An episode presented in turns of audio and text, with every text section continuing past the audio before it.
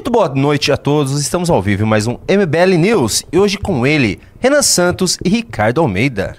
Grande boa mesa! Boa noite, boa noite pessoal, boa noite Renan. Boa noite, Mr. Ricky Almeida. Hoje vai ter editorial, vocês largaram de mão isso? Não, larguei tá de fazendo? mão, larguei de mão porque eu fiz quatro editoriais é. ontem e soltaram um. Aí eu falei, ah, então eu sou palhaço. o pessoal tá ali boicotando, é isso? É, é, nossa produtora executiva. né? Ainda bem que eu sou só é. A substituta. A vice, vice. Vice do Plito Bunhoel. Então, é. a culpa é toda dele, coitado. É. Coitado, coitado. É quando você contrata hispânicos da, da lista, é, né? Exato. É, é meio complicado. Ele mexicanos. ficou na siesta dele, lá dormindo. se, tiver, se eu não fosse a vice do Plito, talvez eu, sabe, correria atrás, vi o que aconteceu, mas eu sou a vice dele, né? É. é. O Michel Temer também era vice. E olha no que deu. Entendeu? Então não é bem assim. Tá? Então você tem sua resposta assim nisso, tá? Só quero avisar. Você, Lobato Lobatovic, o, o, a turma que fica editando lá, tô vendo, né? Na hora de pedir, ah, eu gostaria de um blá blá blá, todo mundo tem, mas na hora de postar, eu fiquei igual um trouxa gravando um monte de vídeo lá. Não, toma aí vídeo para vocês ganharem comissão aqui da equipe. Toma aumentar. E aí tá aí, na hora de postar, eu vi, cadê os vídeos? Eu não teve. Ah, o, o, o, editorial que você faz ainda é pra dar comissão, pessoal? Eu tudo. Nossa senhora, sou, a pessoa nem um posta isso? Não, assim, porque que, como é que funciona aqui? Nós temos uma equipe aqui, e aí, poxa, os funcionários todos têm que ganhar comissão por desempenho, né? Oh. Nas redes sociais, uhum. a AdSense, a gente é super bacana nesse ponto. O que que acontece? O que que acontece? Vamos colocar aqui.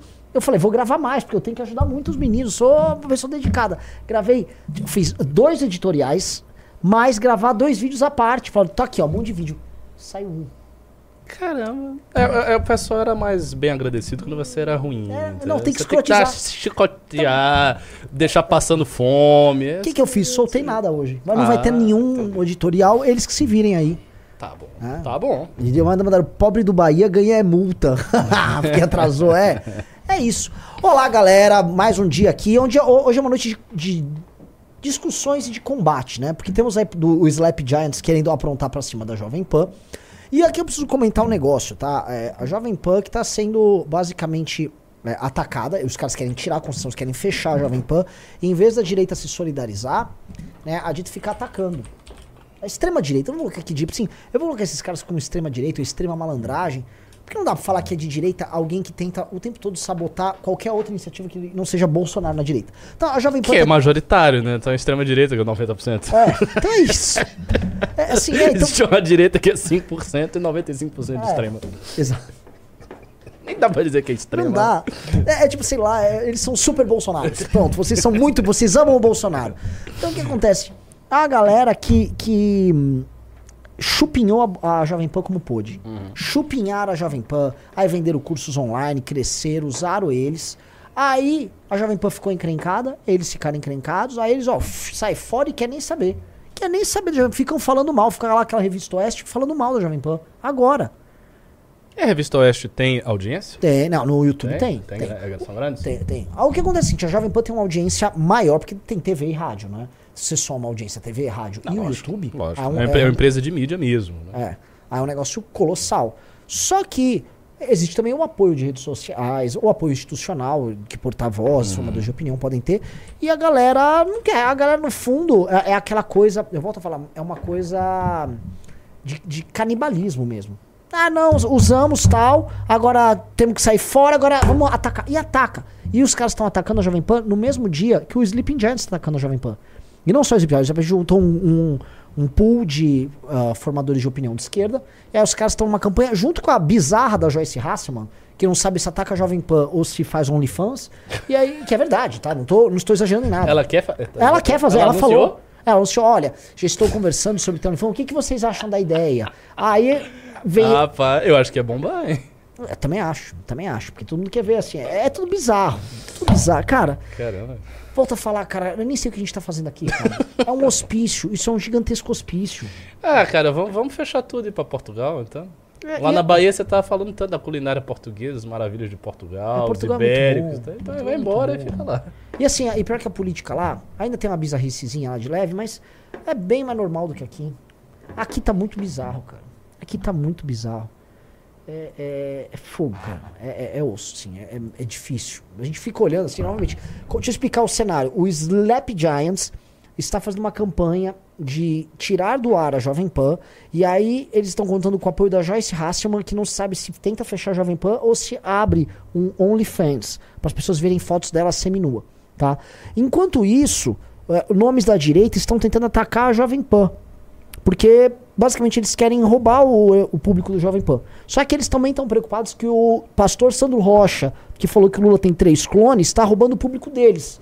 Então farinha pouca meu opinião primeiro. E aí o público tem que decidir se ele fica com a turma que quer fechar a Jovem Pan, com a turma que acha que o Lula tem clones, ou com a própria Jovem Pan. Ou com a Joyce Hasselman e o seu OnlyFans. Exato. Se não der e não quiser ficar com nada... Talvez resolve o problema dos velhos. Eles ficam lá, eles têm entretenimento Sim, mais divertido. Exato, eles podem ver uma putaria lá com a Joyce e tá tudo bem. É, cara, é difícil, cara. É difícil, é difícil, é difícil. E a gente tá aqui, tem que falar a verdade, temos que montar. Eu tô, eu tô animado assim, a tem a missão do partido vai ter que começar, vai ter que começar rápido. Então, pô, cheio de trabalho pela frente, mas eu olho, é muito ingrato, cara. É muito, é muito ingrato isso. É muito ingrato, cara. É um trabalho. do- é- olha, o trabalho do MBL é um dos mais ingratos que tem. E aí eu entendo o porquê vários políticos sérios no Brasil, eles se perdem no caminho. Que eles começam a ver as coisas erradas, aí fala, quer saber? Esse país que vai pro inferno.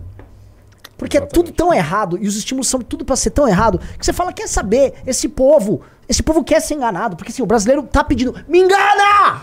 Me engana! A pessoa quer enganar, por favor, você tá falando verdade pra mim? Não é pra falar verdade, é pra mentir pra mim, mente agora. Tipo, o cara ponto uma mente, fala qualquer coisa. Tá, ah, o Lula tem um clone, ufa, Ah, graças a Deus. ufa. Mente de novo.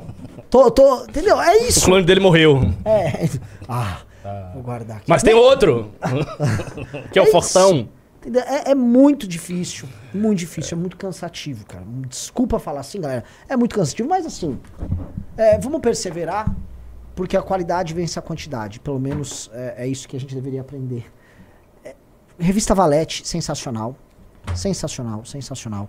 Se você entrar no Clube MBL, você vai ganhar a revista Valete autografada. Então, entre. E aí eu sempre falo: temos que entrar na revista Valete para, através do News, sem sininho, nós derrotarmos o número de valetes, número de clubes que o Arthur botou. Arthur Duval colocou sete clubes hoje no- na live dele. E a gente sabe que Arthur Duval representa o mal. Xingo todos os dias Arthur Duval. Eu não sei porque xingo, mas ele sabe porque é xingado, tá? Ele na é live de tarde? Derrotei. Ah, claro. Seu live de editar é estourado. Botou quantos? Derrotei, derrotei, botei 10, ele 10, botou muito bom. 7. Agora vamos botar pelo menos 8 para pro Arthur Duval sempre se lembrar que ele é um demônio. Ok, vamos lá. Ó, já entrou o primeiro, bem-vindo, Thiago. É isso aí, é isso aí. As Contra- pessoas entram pelo ódio, pelo Arthur ódio, Duval. porque ele faz a mesma estratégia de É. ódio contra a gente. Ó, o Arthur, ele, ele é tão miserável que ele faz mal a um cara querido, que é o operador baiano. Sim! Vocês não querem punir o Arthur por conta disso? Sim. Vocês não gostam dos humildes, dos operadores, das pessoas Sim. que estão na base e tal. E vocês ficam, ah, o Renan é muito duro. O Renan tá gravando o vídeo pra ajudar a galera. Tá dando os vídeos dele pra ajudar a galera. Ao passo que o Arthur está constrangendo um baiano, um conterrâneo meu. Eu me sinto assim, diretamente atacado pela posição do Arthur. Então vão entrando aí no clube pra gente mostrar. Ó, entrou oito aqui, Arthur. Entendeu? A gente tá ganhando. Belezinha? Sim, mas a gente vai falar do quê, Renan? São muitas coisas. A gente vai assim, vamos Ó, combinar. o pessoal tá dizendo, Arthur chama. E, e o pior que é, né? o Arthur tá divulgando bastante o nosso livro. Eu, eu posso, eu, eu não posso dar uma sugestão? Tem que dizer que o Arthur é muito legal. Vocês estão dando um pau no. no É, estamos vendendo mais que o Bugalho. Tava rolando uns problemas de formatação, de diagramação, mas já está tudo sendo resolvido. Vai ficar o livro bem redondinho. E assim, vocês têm que comprar na Amazon, como regar de um debate sem ter razão. O livro está bom, a nossa parte está boa mesmo. Tem uma parte científica muito séria. Eu fiz a live com o João Eigen, que tem um canal chamado Cosmopolítica, que é um dos especialistas em fascismo aqui do Brasil. Ele estudou isso na, na tese de mestrado. O canal dele é sobre fascismo, fundamentalmente sobre fascismo. E ele disse que vai fazer um review do debate. Ele vai pegar os dois, comparar, analisar os argumentos. É um cara que entende tudo do assunto. Eu fiz a live hoje com ele, assim, muito preparado. E já o convidei para que ele escreva na Valete. Então, se você tem interesse nesses assuntos históricos, entre no clube, receba sua valete autografada e você terá aqui alguns artigos sobre fascismo. Uma pergunta, você acha que era uma boa ah, mandar pro Thiago Braga lá do. do Claro! Pra fazer um review da- do, debate? Porque, enfim, não sei se. Assim, envolve história. E ele é um historiador, gosta de Não, pesquisar. a e tal. gente vai fazer o seguinte: quando tiver tudo certo, tiver vendendo mais, tudo, tudo redondo, eu vou fazer uma nova revisão do livro, mais cuidadosa do que a que o Tawan fez, e daí a gente vai fazer edição física. Vai fazer pelo menos 100 edições físicas do livro e vamos mandar pra todo mundo. mandar pro Thiago, mandar pro Brigadeiro, mandar pro João, mandar pra todo mundo aí que for e esperar que eles comentem alguma coisa do livro. Eu acho que esse debate precisa ser bastante publicizado. É um debate importante. Foi aconteceu com um cara que é importante na esquerda, assim, ele é um esquerdista progressista grande, ele tem um canal grande e tudo mais. E foi um debate onde a gente demonstrou uma superioridade teórica no campo que ele puxou. Então, assim, é interessante que todo mundo leia. E, e, assim, um ponto que é, é- é importante é, de alguma maneira, a gente pode, através disso, começar a dar fim no discurso do você é fascista.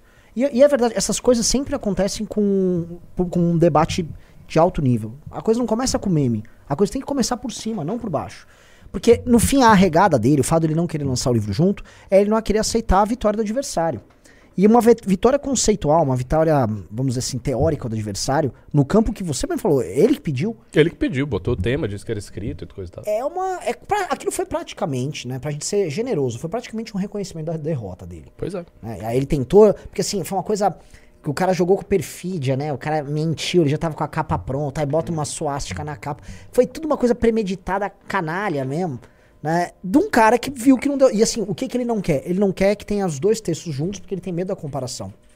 E aí as pessoas vão ver a comparação e a gente pode começar a subsidiar todo mundo que queira participar do debate público e, é, e seja de, de direita, seja um liberal, um conservador, a ter muitos bons argumentos para poder fazer esse enfrentamento a um xingamento que é comum.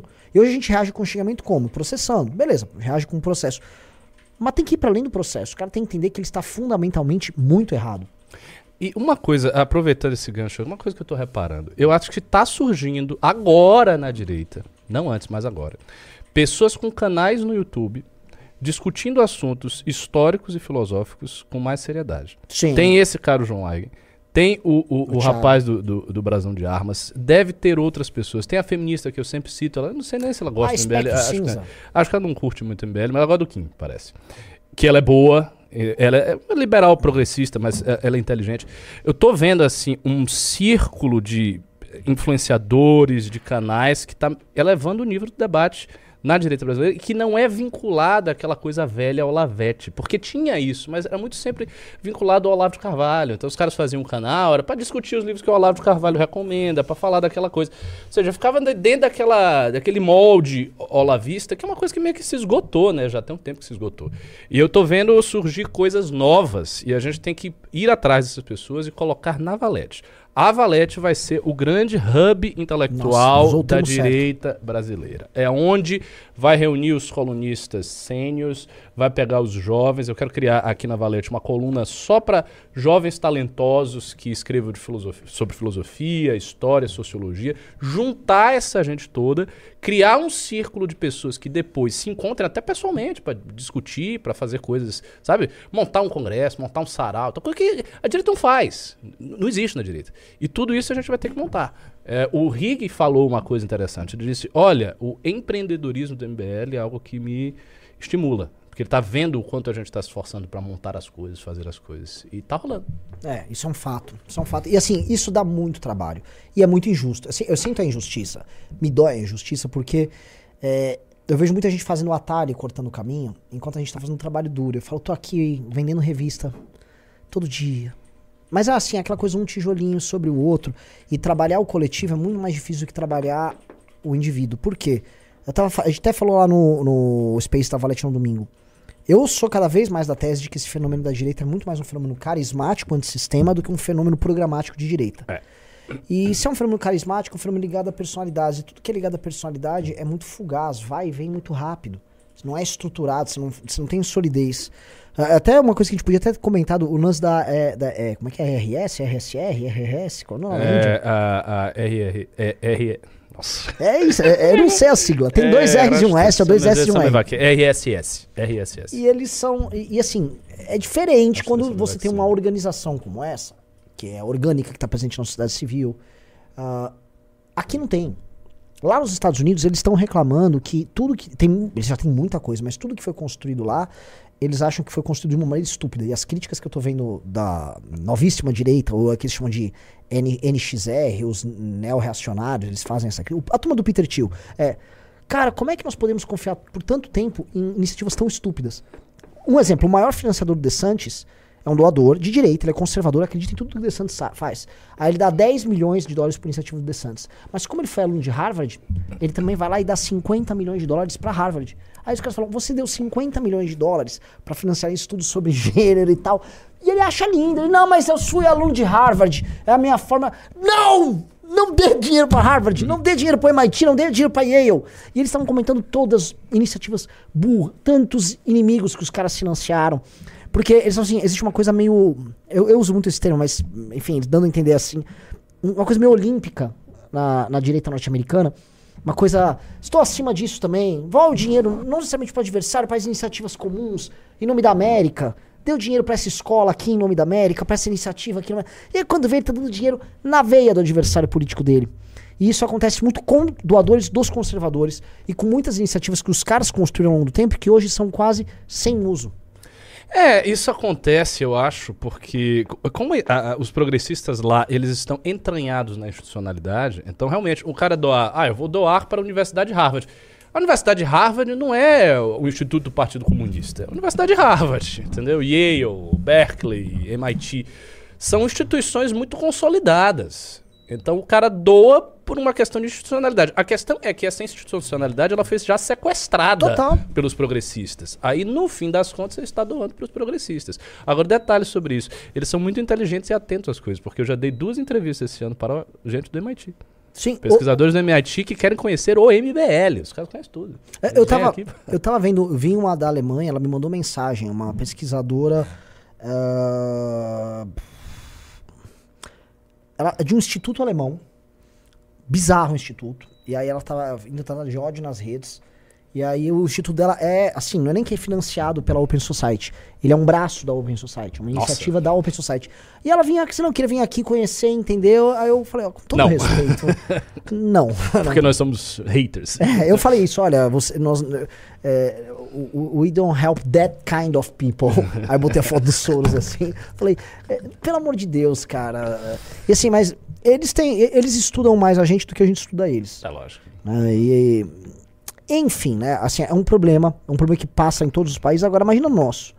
Imagina no nosso que a direita nos cobra, a direita, né? Os bolsonaristas nos cobram que a gente apoie, por exemplo, o Ricardo Nunes para prefeito de São Paulo e não o Kim.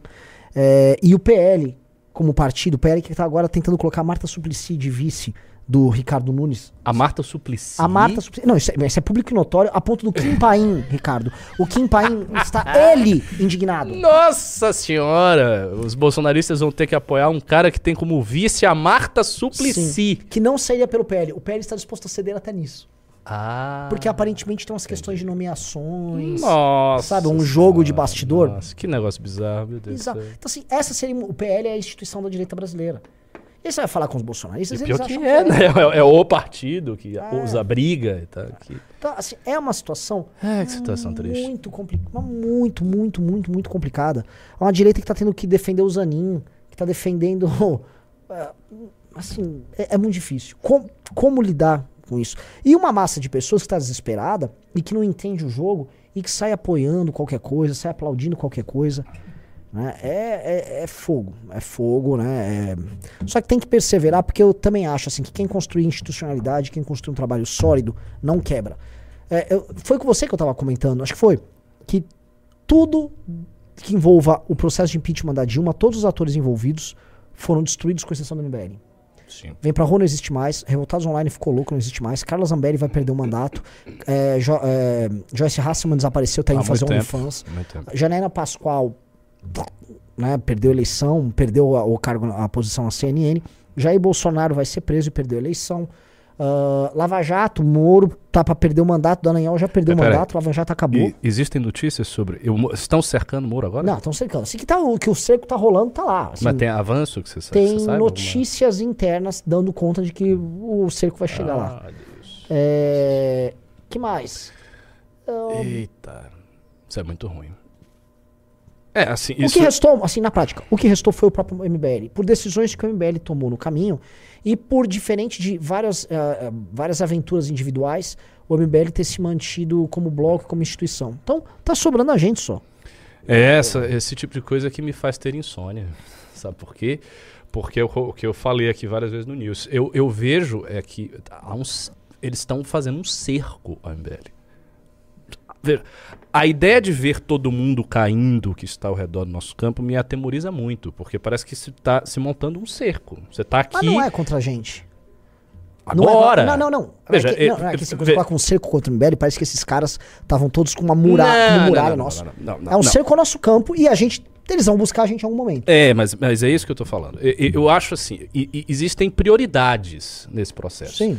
Então, por exemplo, o PT tem a prioridade, é Bolsonaro. Bolsonaro já foi inelegível, já, já se tornou inelegível, e agora tá, tá para ser preso. Ou seja, o cara tá sendo liquidado.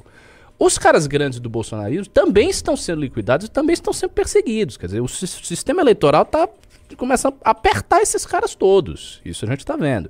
Aí o Deltan perdeu o mandato. O, o Moro, você falou que tem notícias de que Sim. o processo dele está avançando, ou seja, eles querem tirar o mandato do Moro senador. Aí, aí, por exemplo, a Jovem Pan. A Jovem Pan está sob ataque. Então a Jovem Pan, que é a grande emissora da direita, a única emissora da direita, está sob um ferrenho ataque, Sleep Giant, um monte de gente, você falou é, influenciadores de esquerda agora. Ou seja, o que, que eles querem fazer com a Jovem Pan? Eles querem quebrar a Jovem Pan. Eles querem quebrar financeiramente a Jovem Pan ou forçar a Jovem Pan a simplesmente tomar posições que não sejam direita. A- na CNN, eu vi que algumas pessoas foram demitidas. Sim.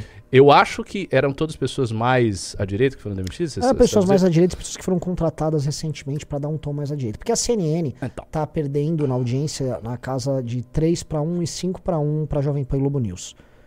E eles também têm que pagar uma taxa para utilizar a marca CNN que é estrondosa, muito alta e que eles não têm condição de manter.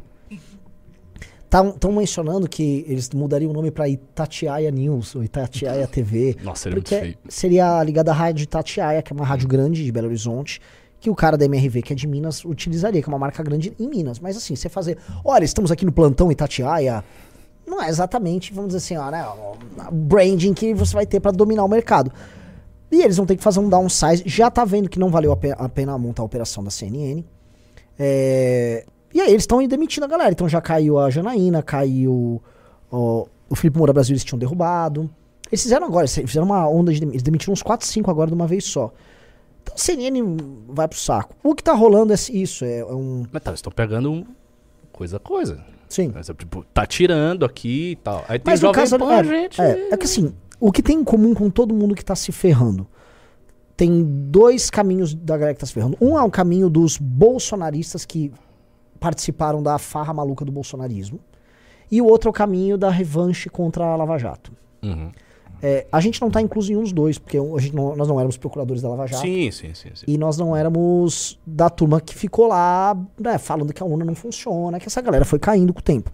Havia, porém, os projetos individuais.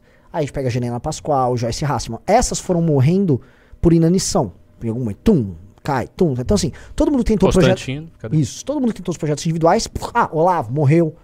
N- não tem a ver, mas morreu, né? Enfim. E o olavismo, como um todo, também meio que foi pro buraco. Então, quando você vai juntando todo, todo o pacote daqui, daquilo que começou em 14, 15, 16, tá restando só o MBL. É. E isso é um pouco assustador. Tá restando só o MBL na direita. E me preocupa porque o MBL não tem por parte da própria direita o reconhecimento do trabalho que teve, porque essas pessoas ainda estão inebriadas com as loucuras destes outros que estão sendo derrubados. E mais, eles acham que a verdadeira luta é a defesa dos que estão sendo derrubados.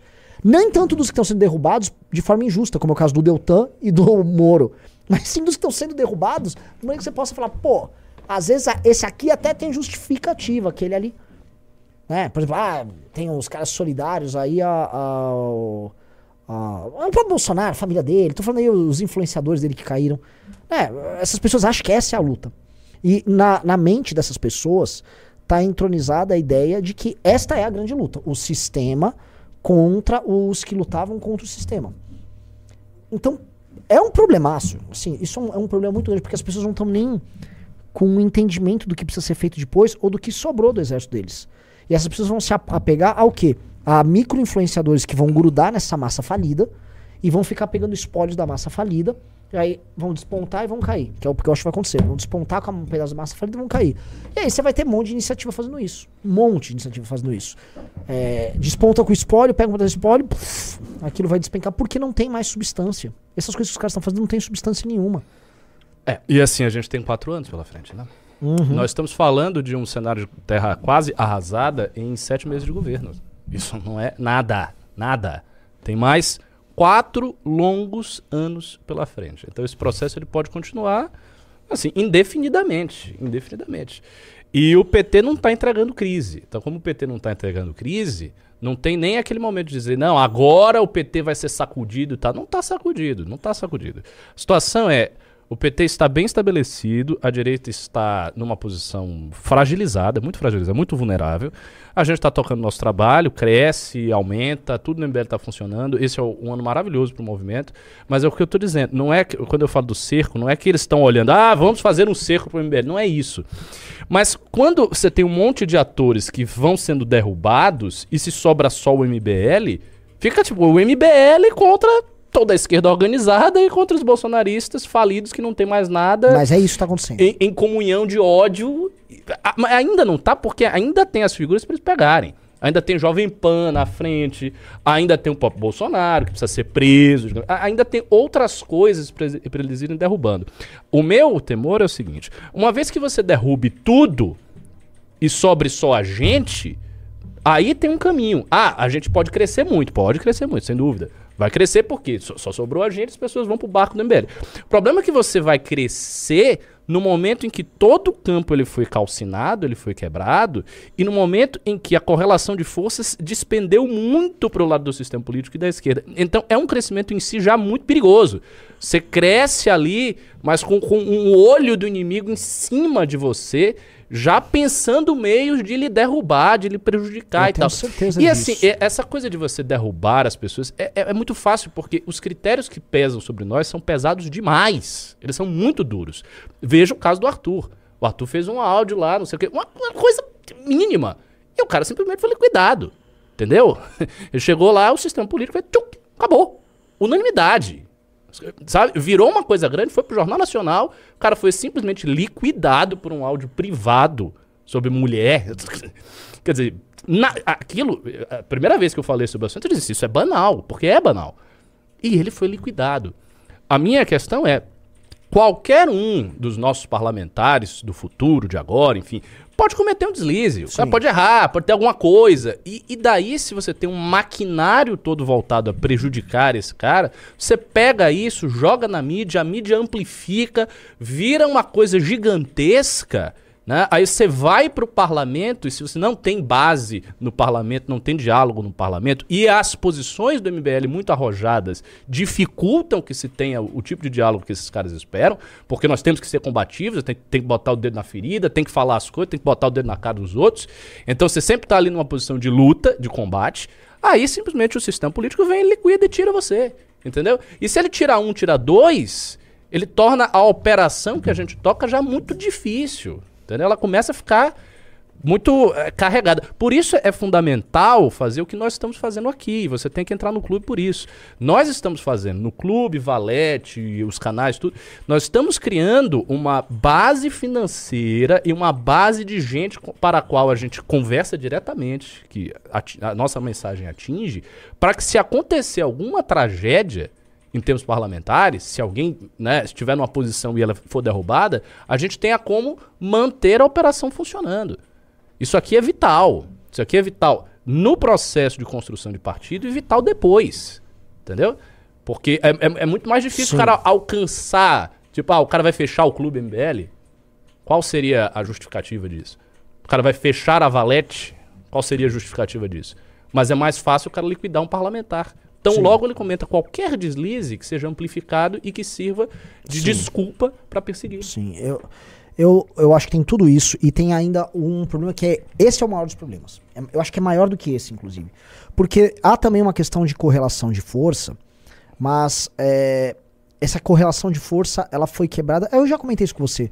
Por aquilo que eu, eu acho que é a grande ilusão do carisma bolsonarista. Que é você pegar a energia das pessoas e dispersar ela com imbecilidade. Quando a ener- por exemplo, quando havia Lava Jato e a energia das pessoas validando a Lava Jato, a Lava Jato era um ariete contra os caras. Tum, tum, batendo na porta dos caras. Aquilo era muito poderoso. Ah. E assim, havia o roubo, os caras roubaram, e havia pessoas na rua pressionando pra aquela operação continuar andando. Então o Otávio falava, gente, se eu fizer qualquer coisa, for tentar prender o Moro aqui amanhã, vão, vai ter um milhão de pessoas na rua. Exatamente. Então não dá. Agora, quando a coisa virou, ah, o Bolsonaro descobriu um remédio novo. Ah, o- todo apoio ao Bolsonaro. É. Eu autorizo. Você, um, o argumento utilizado é um argumento que facilita a ação do sistema. Dois, você está apoiando um governo, e governos são falhos, governos nunca estão com. set- Tirando assim alguns governos do Lula e da Dilma há muito tempo, 70%, 80% de aprovação, é difícil você ter. O Lula mesmo não consegue isso hoje. O Brasil polarizou, então você não vai ter isso. E essa, a- a- essa energia cívica foi, assim. É- é- Ela ficou totalmente gasta com uma maluquice, uma ilusão, um encantamento. As pessoas ficaram encantadas com o Bolsonaro. Ah, oh, oh, Bolsonaro, oh, oh. E aí, o inimigo, de um lado, tem foco, o tiro dele, tal, vai tudo pra um lado, e o do outro lado, pra onde foi o tiro? Ah, o Bolsonaro falou que não brocha, ele ia embrochar. É, Era isso? As pessoas ficam declarando, porque o que o Bolsonaro fez, ela, as manifestações e o gasto de energia cívica das pessoas era cultuando ele próprio. Então as pessoas ficavam assim, eu gosto muito do Bolsonaro. Aí ficavam várias pessoas achando, não, você está sendo injusto com o Bolsonaro. O sistema, o Bolsonaro precisa governar. Ok, mas e daí? Qual o próximo ponto? Não E a solução era maravilhosa, dar um golpe de Estado. ponto. É. É isso. Então, assim, Nós autorizamos que você dê um golpe de Estado. Primeiro, nenhum golpe de Estado precisa de autorização da população. tipo, ah, se não tivesse um monte de velhinho dizendo, pode dar o golpe, não se daria o golpe, isso não existe. O cara chega lá e dá o golpe, acabou. Então, era uma solução idiota que não ia acontecer, que não aconteceu, que complicou, com- complicou a vida dos caras juridicamente. E serviu pra nada. E ficaram anos nisso. É, é, anos, anos, e anos. manifestações e gasto de energia, e gasto de dinheiro. e tal. Simplesmente porque o Bolsonaro não tinha a menor ideia de como ele fosse operar dentro das regras do sistema. Ele estava lá, não sabia. E quando você não sabe a coisa, você vai logo para a solução mais radical. O que, que tem que fazer se eu não consigo governar com o sistema dado? Derruba tudo. Dá um golpe aí que a gente resolve. E essa energia, assim, eu gosto muito que tem vários analistas bolsonaristas, ou uma galera esperta do bolsonarismo que comemorava, agora é tudo Bolsonaro, vocês se ferraram, as ruas são do Bolsonaro, tá não, tem que se adaptar, agora é Bolsonaro, é pra apoiar o Bolsonaro. E aí vocês fizeram o que com isso? Vocês realmente, vocês sugaram, vocês drenaram toda a energia que havia no campo oposicionista ao PT, né, na, na direita. E vocês fizeram o que com isso? É como se o Goku, faz um tempo do Dragon Ball, ele fez uma Genkidama. Genkidama é um poder dele que ele suga todos os poderes, da- as energias da Terra, faz uma bola e joga nos outros. Aí o Bolsonaro fez uma Genkidama, e aí, sei lá, ele mandou pro sol. Tchau. é isso. Ah, mandem um apoio todo pra mim. Tá comigo aqui, ó. Eu vou mandar aqui, ó. Queiroz, pega aí. O que, que ele fez com todo esse apoio? Nada. E aí, o que, que rola agora? O que rola é que essas pessoas que foram encantadas por ele, todo, pra mim, e esse é o problema que eu tô vendo pros próximos anos, todo o gasto de energia delas, por conta desse encantamento estúpido, será na luta do espólio dele em acusar o sistema de que está sendo injusto com ele. E aí é um fim em si mesmo. E nada brota muito dali. Lógico que assim, vai sobrar um espaço para iniciativas novas. Aí, ah, o Tarcísio é bem aprovado. Mas você entende que o Tarcísio não é uma causa? As pessoas não, estão se mobilizando não, com o Tarcísio. Nem, nem irão. Ele só é um governador bem aprovado. Como era o Alckmin e como foi o Aécio. Gente, o Aécio teve 70% de aprovação em Minas. O Aécio foi muito aprovado. E aí ele foi, concorreu contra a Dilma e perdeu em Minas Gerais. Sim, sim. Então, assim, eles não são a causa. Então, falar, ah, o Tarcísio. Tarcísio é um candidato que, a meu ver, é, em condições normais de temperatura e pressão, ele vai para uma eleição presidencial contra o Lula e perde. É o que eu acho. Eu também acho. Ele vai para uma eleição contra o Lula e vai fazer o que qualquer governador de São Paulo sempre fez uma eleição presidencial. Perder. Ele vai perder. Ele vai pro segundo turno e ele é fra- assim, fragorosamente derrotado pelo PT. Ele não é uma causa, ele não representa nada. É, Não, eu acho, só, só um parênteses, eu, eu acho que a situação do Tarcísio hoje seria absolutamente dramática. Por quê? Porque, mesmo que ele vá com o máximo de energia e capacidade, com brilho de marketing e tudo mais, ele iria numa situação onde o bolsonarismo não estaria com ele. Porque esses caras são tão obcecados pelo seu próprio protagonismo que ele não ia conseguir unificar a direita. Mesmo. Porque o Bolsonaro foi numa eleição que ele unificou a direita toda. Com exceção do MBL, que é pequeno. Então ele foi, assim, ele tinha tudo que dava pra ele ter. Né? Isso sem falar que ele tinha a máquina na mão, a, a caneta, enfim. Então ele foi nesta circunstância. O Tarcísio eu não vejo ele indo numa ci- circunstância semelhante. Eu vejo ele indo no máximo unificando, sei lá, 90%, por- 90% é exagero, 80% da direita, 70% da direita. Ou seja, faltando apoio, faltando o voto que ele vai necessitar, entendeu? E a ideia de que, ah, porque ele é mais moderado, ele vai conseguir puxar para o centro, não vai. Isso aí já se mostrou, Não. já se mostrou falso. O que tem que acontecer, sinceramente, daqui até a eleição, é algum tipo de problema com o PT, entendeu? Enquanto o PT estiver deslizando do jeito que tá, sem muitos problemas, fica difícil. Também acho. Também acho. É, há um movimento agora que preocupa muito o PT, que é essa saída dos investidores gringos do Brasil, né? Uhum. Eu não sei se hoje chegou a, a Bovespa parar de cair, mas o Brasil Já tá ele caindo direto, né? foi a pessoal maior tá série histórica É, pessoal desde tá o começo dos anos 90 de quedas sucessivas da bolsa. Não sei se hoje foi mais um dia de queda sucessiva, mas os gringos estão tirando mesmo a grana do Brasil. Lógico, Você sabe os motivos por isso? conjuntura, é, os juros nos Estados Unidos, com um pouco de conjuntura chinesa, é, e obviamente uma preocupação com aqui. Tipo assim, não vale tanto a pena manter o dinheiro aqui, dadas as situações lá fora, e a galera tá começando a tirar a grana, e tá tirando a grana o tempo todo. O que tinha motivado a queda no preço do dólar aqui, e também uma, vamos dizer, uma, um- uma bolsa de valores calma no começo do ano, foi porque esse investidor de gringo tinha entrado. Então tinha entrado investidor gringo, e agora tá saindo investidor gringo. Então, isso pode ser um problemão pro PT. O PT pode ter que lidar com um problema assim, de mundo real atingindo ele, porque ele pegou uma bonança. China saindo do Covid. Houve aí um, um- um fluxo de coisas boas aí que aconteceu o PT. Mas isso aí pode ser um problema. Agora sim, eu, eu prefiro não contar com isso, porque tem um outro ponto que eu queria colocar, que foi a pesquisa que o Junito me mostrou hoje, do Correio Brasiliense, em que 33% dos eleitores do Bolsonaro consideram o governo Lula regular. 8% consideram já bom o governo, bom ou ótimo. Mas 33% consideram regular. É muito. É muito. Eles não estão rejeitando o governo Lula. Estão falando, tá ok, governo Lula. E por E- quê? E sabe qual é o problema? Aí entrou pra mim a coisa mais filha da puta que esses caras fizeram. Eles foram pra eleição e saíram da eleição, Brasil vai virar a Venezuela. Então, assim, se essas pessoas foram levadas a crer que o Brasil vai virar a Venezuela, ou seja, isso. que ele vai passar fome em 3, 4 meses, pô, tá, tá óbvio que tá bom o governo. Você não virou, você não tá comendo seu próprio cachorro, é que não tá tão ruim assim. Ou seja, eles enganaram as pessoas com, uma, com um monte de expectativas ilusórias, do tipo, o Brasil tá voando com o Bolsonaro, que era mentira, e que o Brasil ia automaticamente virar Venezuela. Não virou. E agora? Ah, agora o próprio eleitor acha o governo razoável. Porque Nossa. não é nem bom nem ruim. A expectativa das pessoas era que o Brasil ia acabar. Acabou, tal. Aí o eleitor dele falou, pô, tá tudo meio que normal. E tá normal. Inclusive, houve, não por culpa do Lula, não por mérito do Lula, mas por conjuntura também, houve deflação em gêneros alimentares. Então o cara foi lá, pô, carne tá um pouco mais barata aqui, não sei o que tá mais barato ali. O Lula canetou e baixou de forma irresponsável, canetou o preço do combustível. Então o lance é o seguinte, tá segurando aí, a pessoa falou, não virou Venezuela, meu amigo.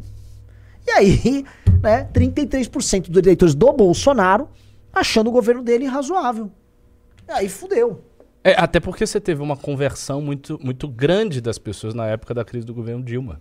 Então muita gente começou a achar na época do governo Dilma que o Brasil ia virar Venezuela mesmo. E eles estavam com essa expectativa desde sempre.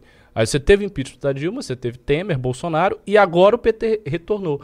Ou seja, ou seja seria agora o momento para o Brasil virar a tal da Venezuela. E não vai virar. Não vai. E aí, é, rapaz, tem.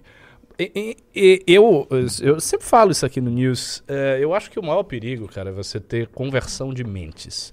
É essas pessoas que hoje estão dizendo que o governo está regular, caso o governo melhore, elas venham dizer que o governo está bom. Se isso acontecer, aí Ricardo. os problemas vão começar. Os, os problemas nem começar. Os problemas grandes vão acontecer se isso rolar. Porque aí o que que você vai ter? Você vai ter um esvaziamento da direita, de uma galera que vai se sentir enganada pela direita como um todo, e que daqui a pouco vai estar com o PT. Sim. Ah, isso não acontece porque o Tizão é muito conservador. Es- Esqueça Esquece. isso. As pessoas mudam de ideia muito fácil. Elas não têm esse, esse vínculo ideológico tão profundo quanto se imagina. Elas, uma hora, elas estão aqui com o Bolsonaro, depois elas se cansam e tal, e vê, ah, o governo tá bom, ah, tô ganhando mais dinheiro, não sei o que, não foi tão ruim assim, e daqui a pouco ela tá voltando no PT. Entendeu? Isso ocorre muito. Tanto ocorre que, durante a crise do governo Dilma, tinha um monte de gente que votava no PT, que passou a não votar, que passou de ser antipetista, furiosamente antipetista, e adotar todo o conjunto de slogans da direita brasileira, que até então era muito subterrâneo. Então, nada impede que isso aconteça. É, é- é muito importante que o MBL tente crescer o mais rápido possível para não deixar esse processo. Pra, sabe, se as pessoas estiverem saindo, a gente pegar. É. Pegar e colocar na barca. Os críticos do MBL, eu, eu- eu gosto de acompanhar uma coisa meio E entre no clube, pô. pessoas que são críticas, não são nem influenciadores grandes, gente pequena que faz críticas ao MBL, diz, não, o MBL, o MBL acha que vai captar esse público, o MBL isso, o MBL. Assim, um primeiro fato, o MBL está captando esse público de maneiras diferentes, menos pela instituição, mais pelas pessoas do MBL. Então, muita gente do MBL está crescendo bastante, a gente está ocupando um espaço hoje em redes que é muito maior do que a gente tinha dois anos atrás. Os próprios nossos eventos, eles duplicaram de tamanho. E é esperado que o nosso Congresso Nacional duplique de tamanho com o do ano passado, que já foi o maior evento de política do ano. É, mas isso é o suficiente? Não, não tá muito longe do suficiente, porque o MBL não tem a figura carismática que gere esse efeito. Só que eu olhando hoje o quão incipiente está a direita, nem sei se a gente deveria ter essa figura agora. Eu nem, eu, eu nem acho que a gente tem, porque assim, ia, é gastar uma figura carismática com nada. Esse é o, o- o lance que me, me, me, me preocupa. Se a direita tivesse um cara sério e carismático, mesmo ele não conseguiria fazer o que precisa ser feito. Não, não Porque é muito estruturado, precisa estar. Você precisa estar. Não há um partido para direita, não há parlamentar, não há gente pronta para ser parlamentar em quantidade suficiente, não há gente pronta para formular políticas públicas, não há estudos prontos, não há intelectual, não há livro nada. publicado. Não tem nada.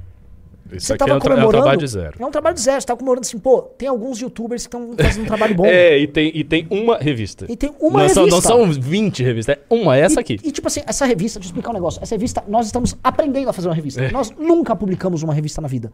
Então a gente, ó, como é que faz uma revista? Sei lá, vamos começar. E ah, tá dando certo, os colunistas são bons demais. Aí a gente tá fazendo assim, por exemplo, coisas que eu olho que fazem muita diferença. O MBL montou hoje uma rede informal já de intelectuais que estão produzindo conteúdo e tal. Beleza. Não é que eles são nossos. Por exemplo, o Paulo Cruz não é do MBL. O Paulo Cruz tá no Flow News, até concorre com a gente no horário. E o Paulo Cruz é sensacional. Agora ele escreve pra gente. Há uma relação civilizada já entre essas pessoas, uma relação de troca, de curiosidade. Tá tendo também, que é uma coisa que já rolou antes, um convívio civilizado entre vários formadores de opinião dessa direita não bolsonarista. Então, o Nando Moura, o Petri, que é um humorista, é, a turma do humor, o André Guedes, o Brigadeiro, o Rox, toda uma turma hoje convive de forma civilizada. Antigamente todo mundo ficava assim, mano, um esfaqueando o outro, pá, pá, pá. Acabou a- o, o mundo robesiano da- dessa direita aí. né? Tá, a coisa acalmou e já há uma turma civilizada. E eu acho que só o fato de você ter um bloco civilizado que não fica se matando e que tá começando a se organizar, isso gera uma espécie de um colchão que vai amortecendo ataques, por enquanto, midiáticos e ideológicos dessas outras franjas do bolsonarismo. A, a gente hoje é impermeável ao ataque desses caras. Não, não acontece nada. O problema é o que você falou, que é o ataque institucional vindo da esquerda, Isso vindo é de é tribunais, exatamente. esse tipo de coisa. Que aí, assim, a gente tem que correr pelo certo o tempo todo e saber que ainda assim vão fazer você virar errado. É, é isso. né? É, mas, assim, não há outro caminho. né? Realmente, é, eu também olho um aspecto. Vou dar um exemplo: o Brasil Paralelo. Brasil Paralelo, se vocês olharem aí, participou da difusão da- de maluquices das mais diversas. Mas não vão, por enquanto não vão derrubar, não me parece que vão derrubar um, um Brasil Paralelo. A gente tá muito longe de ter feito coisas lá Brasil Paralelo. E aí eu fico medindo. Ó, Não, a gente tá em último lugar pra isso. é, Digamos assim, se, se, pra chegar na gente tem que ter já chegado em todo mundo.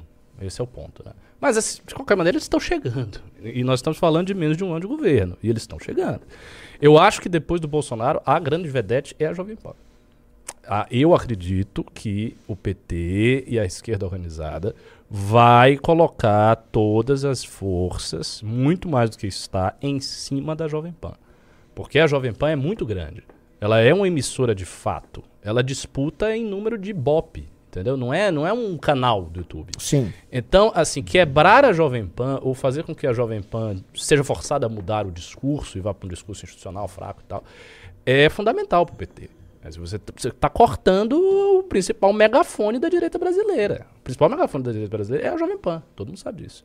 Então eu acho que assim vai intensificar muito a propaganda contra eles. Agora, cê, tá no título aí, a bala de prata do Slap Giants é, é, é o quê? É o seguinte, a Jovem Pan, ela tá indo para uma vitória institucional importantíssima.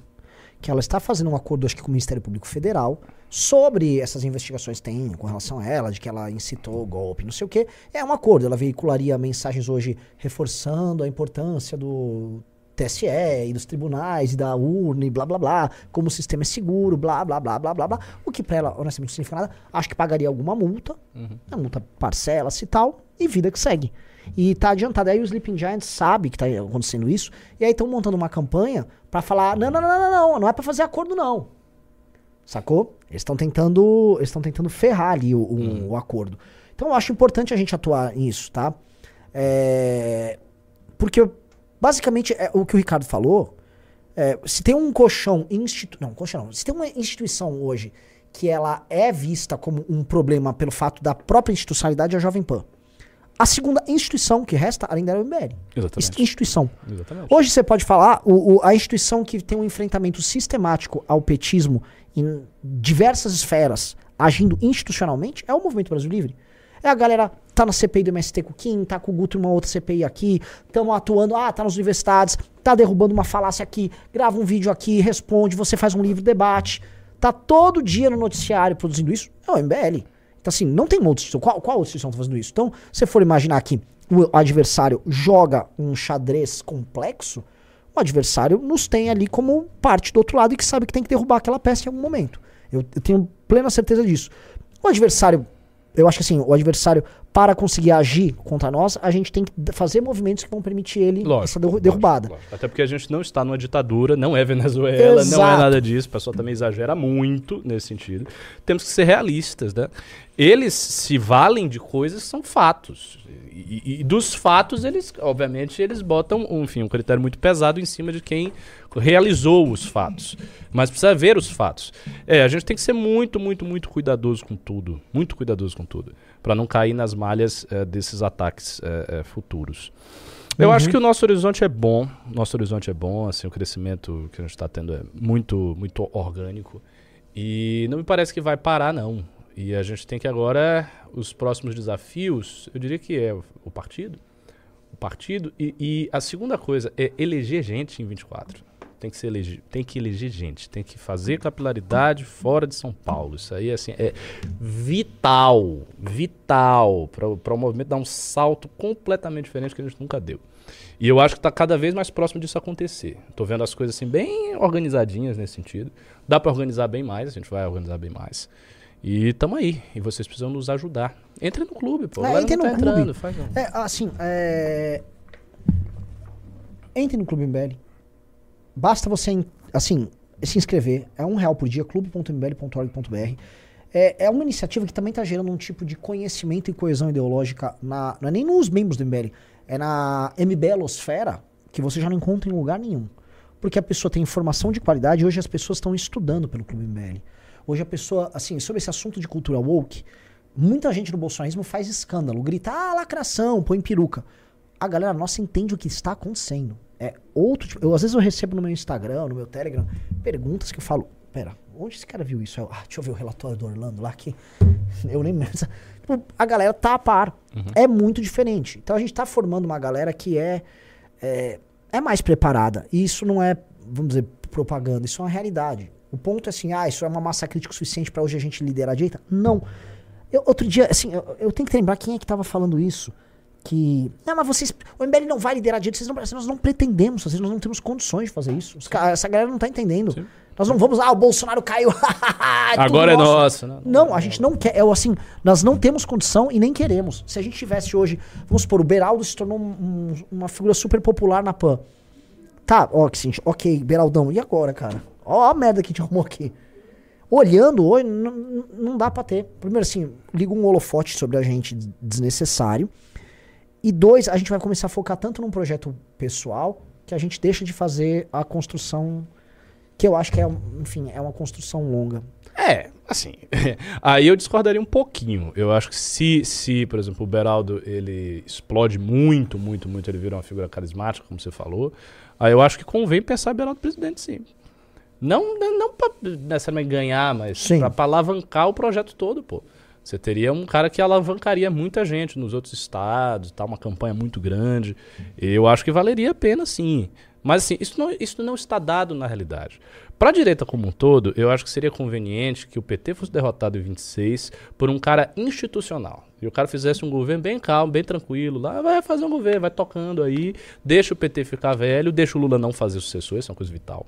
Eh, se, o, se o Lula ele vai para uma, uma candidatura e ele perde, ou se ele bota um sucessor e o sucessor perde, isso é magnífico, magnífico, porque o PT tem como o maior problema do PT quem vai suceder o Lula. Esse é o grande problema. Se o PT avança um, um- uma- um quadro e esse quadro perde, isso aí é terrível. pô. Isso é terrível. Porque o PT vai ter muita dificuldade de fazer um sucessor carismático, dado que o carisma é tão importante na política brasileira, como o Lula. Ele vai ter dificuldade. E ao fazer esse movimento, ele vai ficar, entendeu? Amarrado. O PT amarrado significa a esquerda brasileira muito enfraquecida. Porque o grande partido da esquerda é o PT. É? Os eu outros são também. pequenos, cara. Os outros partidos, eu vou dizer uma, uma coisa. Em 10 anos, Hum. a gente com o nosso partido, em 10 anos, a gente fica maior do que qualquer partido de esquerda. Tirando Eu o PT. também acho. Eu Tirando ta- eu o PT. acho.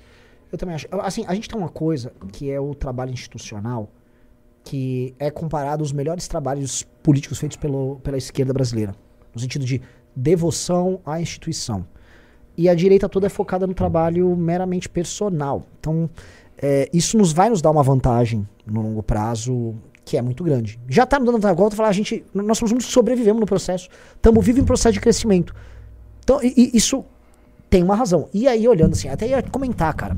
Agora que a gente está estudando o bolsonarismo profundo, estudando esse mundo. Se eu fosse te olhar como marqueteiro, que decisão burra nossa de não ter ficado com o Bolsonaro. Que decisão assim.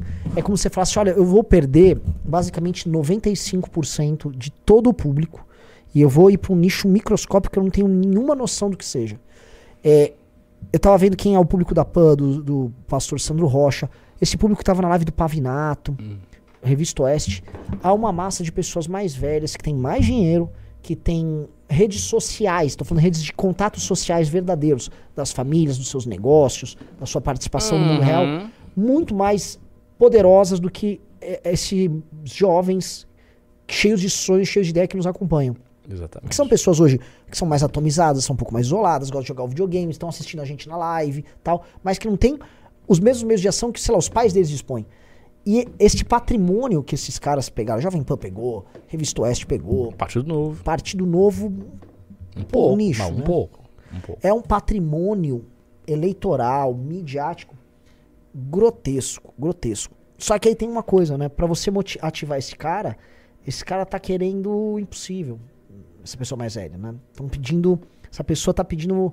É, é- é como se fosse um pacto com o diabo. Sabe aquele filme que um cara aprende. a- É o mesmo ator do Karate Kid que ele faz um pacto com o diabo numa encruzilhada pra aprender a tocar guitarra? Chama Crossroads o filme. Então o cara vende alma pro diabo. Robert Johnson lá, o bluseiro. Isso. E em troca ele tem que. e- e- Ele vende alma pro e em troca ele aprende a tocar guitarra muito bem, né? Então ele vendeu alma pro capeta. Então, assim, ó, você vai ganhar esses caras, mas o preço é complicado. Porque você, é impressionante, assim. A ativação desses caras demanda o culto a essa personalidade e um. E uma luta que é muito difícil de entregar. Aí você tem que ficar enganando os caras. Que é. Pra você, como você não consegue entregar o que as pessoas querem, você tem que ficar enganando. Enganando. E que foi o que a direita entrou. Sim. Sempre fica enganando e tá enganando até hoje. Sim. E fica enganando. Eu acho que a raiz de tudo isso, se eu, se eu faço uma análise aí da origem das coisas, é o seguinte. A grande verdade é que essa massa da direita, essa massa que fez as manifestações, nunca quis o impeachment de fato. Hum. É que a gente foi muito habilidoso de conseguir enfiar um impeachment goela abaixo de todo mundo Sim. e fazer com que o impeachment fosse visto como uma grande solução e tal. Mas as pessoas não queriam o impeachment. Elas queriam o impeachment assim, como uma arma inicial para começar uma derrubada generalizada do sistema político. Era isso que elas queriam. Elas realmente queriam isso. O Olavo falava, ah, as pessoas querem isso. Elas realmente queriam isso. Elas queriam uma derrubada geral do sistema político. Elas estão muito insatisfeitas com o sistema político há muito tempo. Ah. Entendeu? Só que isso não aconteceu. E assim, isso não vai acontecer. Porque você não derruba um sistema político desse jeito. Você derrubar o sistema político, e aí faz muito sentido a intervenção militar. Você teria que ter uma ditadura mesmo. Sim. Você teria que botar lá o Bolsonaro no poder, ele teria que prender as pessoas, teria que fechar a Suprema Corte, teria que fechar o Congresso Nacional, entendeu? Derrubar a Constituição, criar uma nova Constituição, governar com os militares e passar a limpa. Isso que ele teria que fazer para você derrubar o sistema político. Sabe- E eu acho que as pessoas tinham esse horizonte, elas tinham essa esperança, elas têm essa esperança. E a gente não vende essa esperança. Então isso frustra. é muito institucionalista. É, parece. Ah, aí fica os MBL, não sei o quê. Mas eles estão com o Gilmar Mendes, não sei o quê. Então eles olham assim o MBL, eles não sentem a- essa representação dos caras revolucionários que vão derrubar tudo. É porque na época do impeachment, a gente conseguiu enfiar o impeachment ali como solução. Mas depois, quando o Bolsonaro ganha, quando o Bolsonaro começa a fazer essas promessas, muda tudo, porque ele faz essas promessas. Ele diz: Eu vou chegar e vou ser um agente. né, É como se eu fosse um vírus no sistema. Eu entro ali como presidente, mas aí eu derrubo tudo por dentro, vai ser diferente. Eu desaparato o Estado todo, tiro as máfias esquerdistas. E não aconteceu. Entendeu? Não É aconteceu. a mesma coisa com o Trump, né, cara? Mesma coisa. Mesma Agora, coisa com todos. é, e o que, eu, o que eu sinto, cada vez mais, o que a gente chama de direita, é uma vontade de derrubar um sistema estabelecido. Então, o americano com o Trump tá nisso. Quase todos os movimentos europeus e partidos europeus de direita estão pedindo isso. Quando o cara pede para sair da União Europeia, já é Claro. um caminho disso. Então, claro. se eu for pegar, todos os partidos de direita hoje querem sair da União Europeia. É quase isso. É assim, você está rompendo com sua federação hoje. É. O- o- os argentinos já já vão começar a se deparar com essa questão se ganha lá o cabeludo. E parece que vai ganhar, né? Ele tá estouradaço. Tá bem, tá bem, tá se compondo com o Macri lá pra fazer Eu vi. um- Então se ele se compõe com o Macri, ele ganha. Acho difícil governar e acho difícil ter solução. E aí ele vai se deparar com esses problemas e os argentinos vão começar a falar: ah, o sistema não deixa. Porque é verdade, em todos os lugares, o que a gente chama de esquerda se misturou com o que a gente chama de burocracia e a gente vive em burocracias que são quase inexpugnáveis. E você só vai derrubar essa burocracia ou com uma reforma muito grande, uma constituinte nesse país, ou com golpe. Aí você vai ter dois caminhos. Dois caminhos. Eu vejo a galera americana falando, ó, você pode ter uma quartelada, ou você pode ter uma coisa que eles acham que eles chamam de queda do regime. Eles acham que o regime vai colapsar nas próprias contradições. Eu acho isso um pouco papo de trotskista. É, isso parece coisa muito filosófica. Vai colapsar é, por quê? É. Mas assim, você pode. Ainda mais os Estados Unidos que pode ficar emitindo moeda e jogar esse custo pros outros países. Você joga a inflação pros outros, eles exportam a inflação. Então, tudo bem, ó, tá colapsando uma rodada nova aqui de grana no mercado, ó, joga aí, pum. Joga pro mundo inteiro, o mundo, mundo tem que lidar com isso. Então, não sei, assim, e, e me parece papo de trotskista, porque o trotskista era aquele cara que. Você deve ter convivido com trotskistas na universidade. Inumeráveis. E minha piada era assim, eu sempre tinha, um- tinha um, um, grupo que chamava Luta Socialista na, na, na, na Sanfran. E eles estavam andando sempre com suas roupas, sempre lá, falando do Trotsky e tal. E aí, eu, eles, eles estavam num cantinho assim, eu falei, pera, pera. Aí eu olhava o relógio, e assim, juntava às vezes umas 10 pessoas. Gente, gente, atenção. Tá pass... ah, vocês viram aqui o quê? Passou o momento histórico da revolução. Atenção, vai, vai, vai, vai, chegou, chegou, chegou, chegou. Os caras, vai se foder e tal. Então a gente ficava fazendo. Que virou um meme, mas disse que assim, essa é uma piada recorrente do trotskista. Não, não, porque de acordo com a análise que eu fiz agora, as forças produtivas e as forças dos trabalhadores. Estamos chegando num momento de colapso tal que. Eles estão falando as mesmas coisas há, há sei lá, 80 anos. Vai dar 100 anos, eles estão falando as mesmas coisas. E não chega. Então, às vezes, eu acho que a gente ficar nesse discurso do o colapso está chegando é papo furado. Você vai ter que se organizar para de algum jeito fazer uma tomada do poder é, institucional e saber como lidar. Eu acho, por exemplo, assim, um presidente de direita que vai e faça um governo calmo. Ele pode ter um governo calmo e ser um governo antipopular. Fernando Henrique Cardoso, vamos dizer, um Fernando Henrique Cardoso, só que com uma corzinha mais à direita. Esse cara vai enfrentar problemas muito sérios se ele quiser tentar Mudar as coisas. mudar as coisas. Isso aí. Vai. E esse é o problema.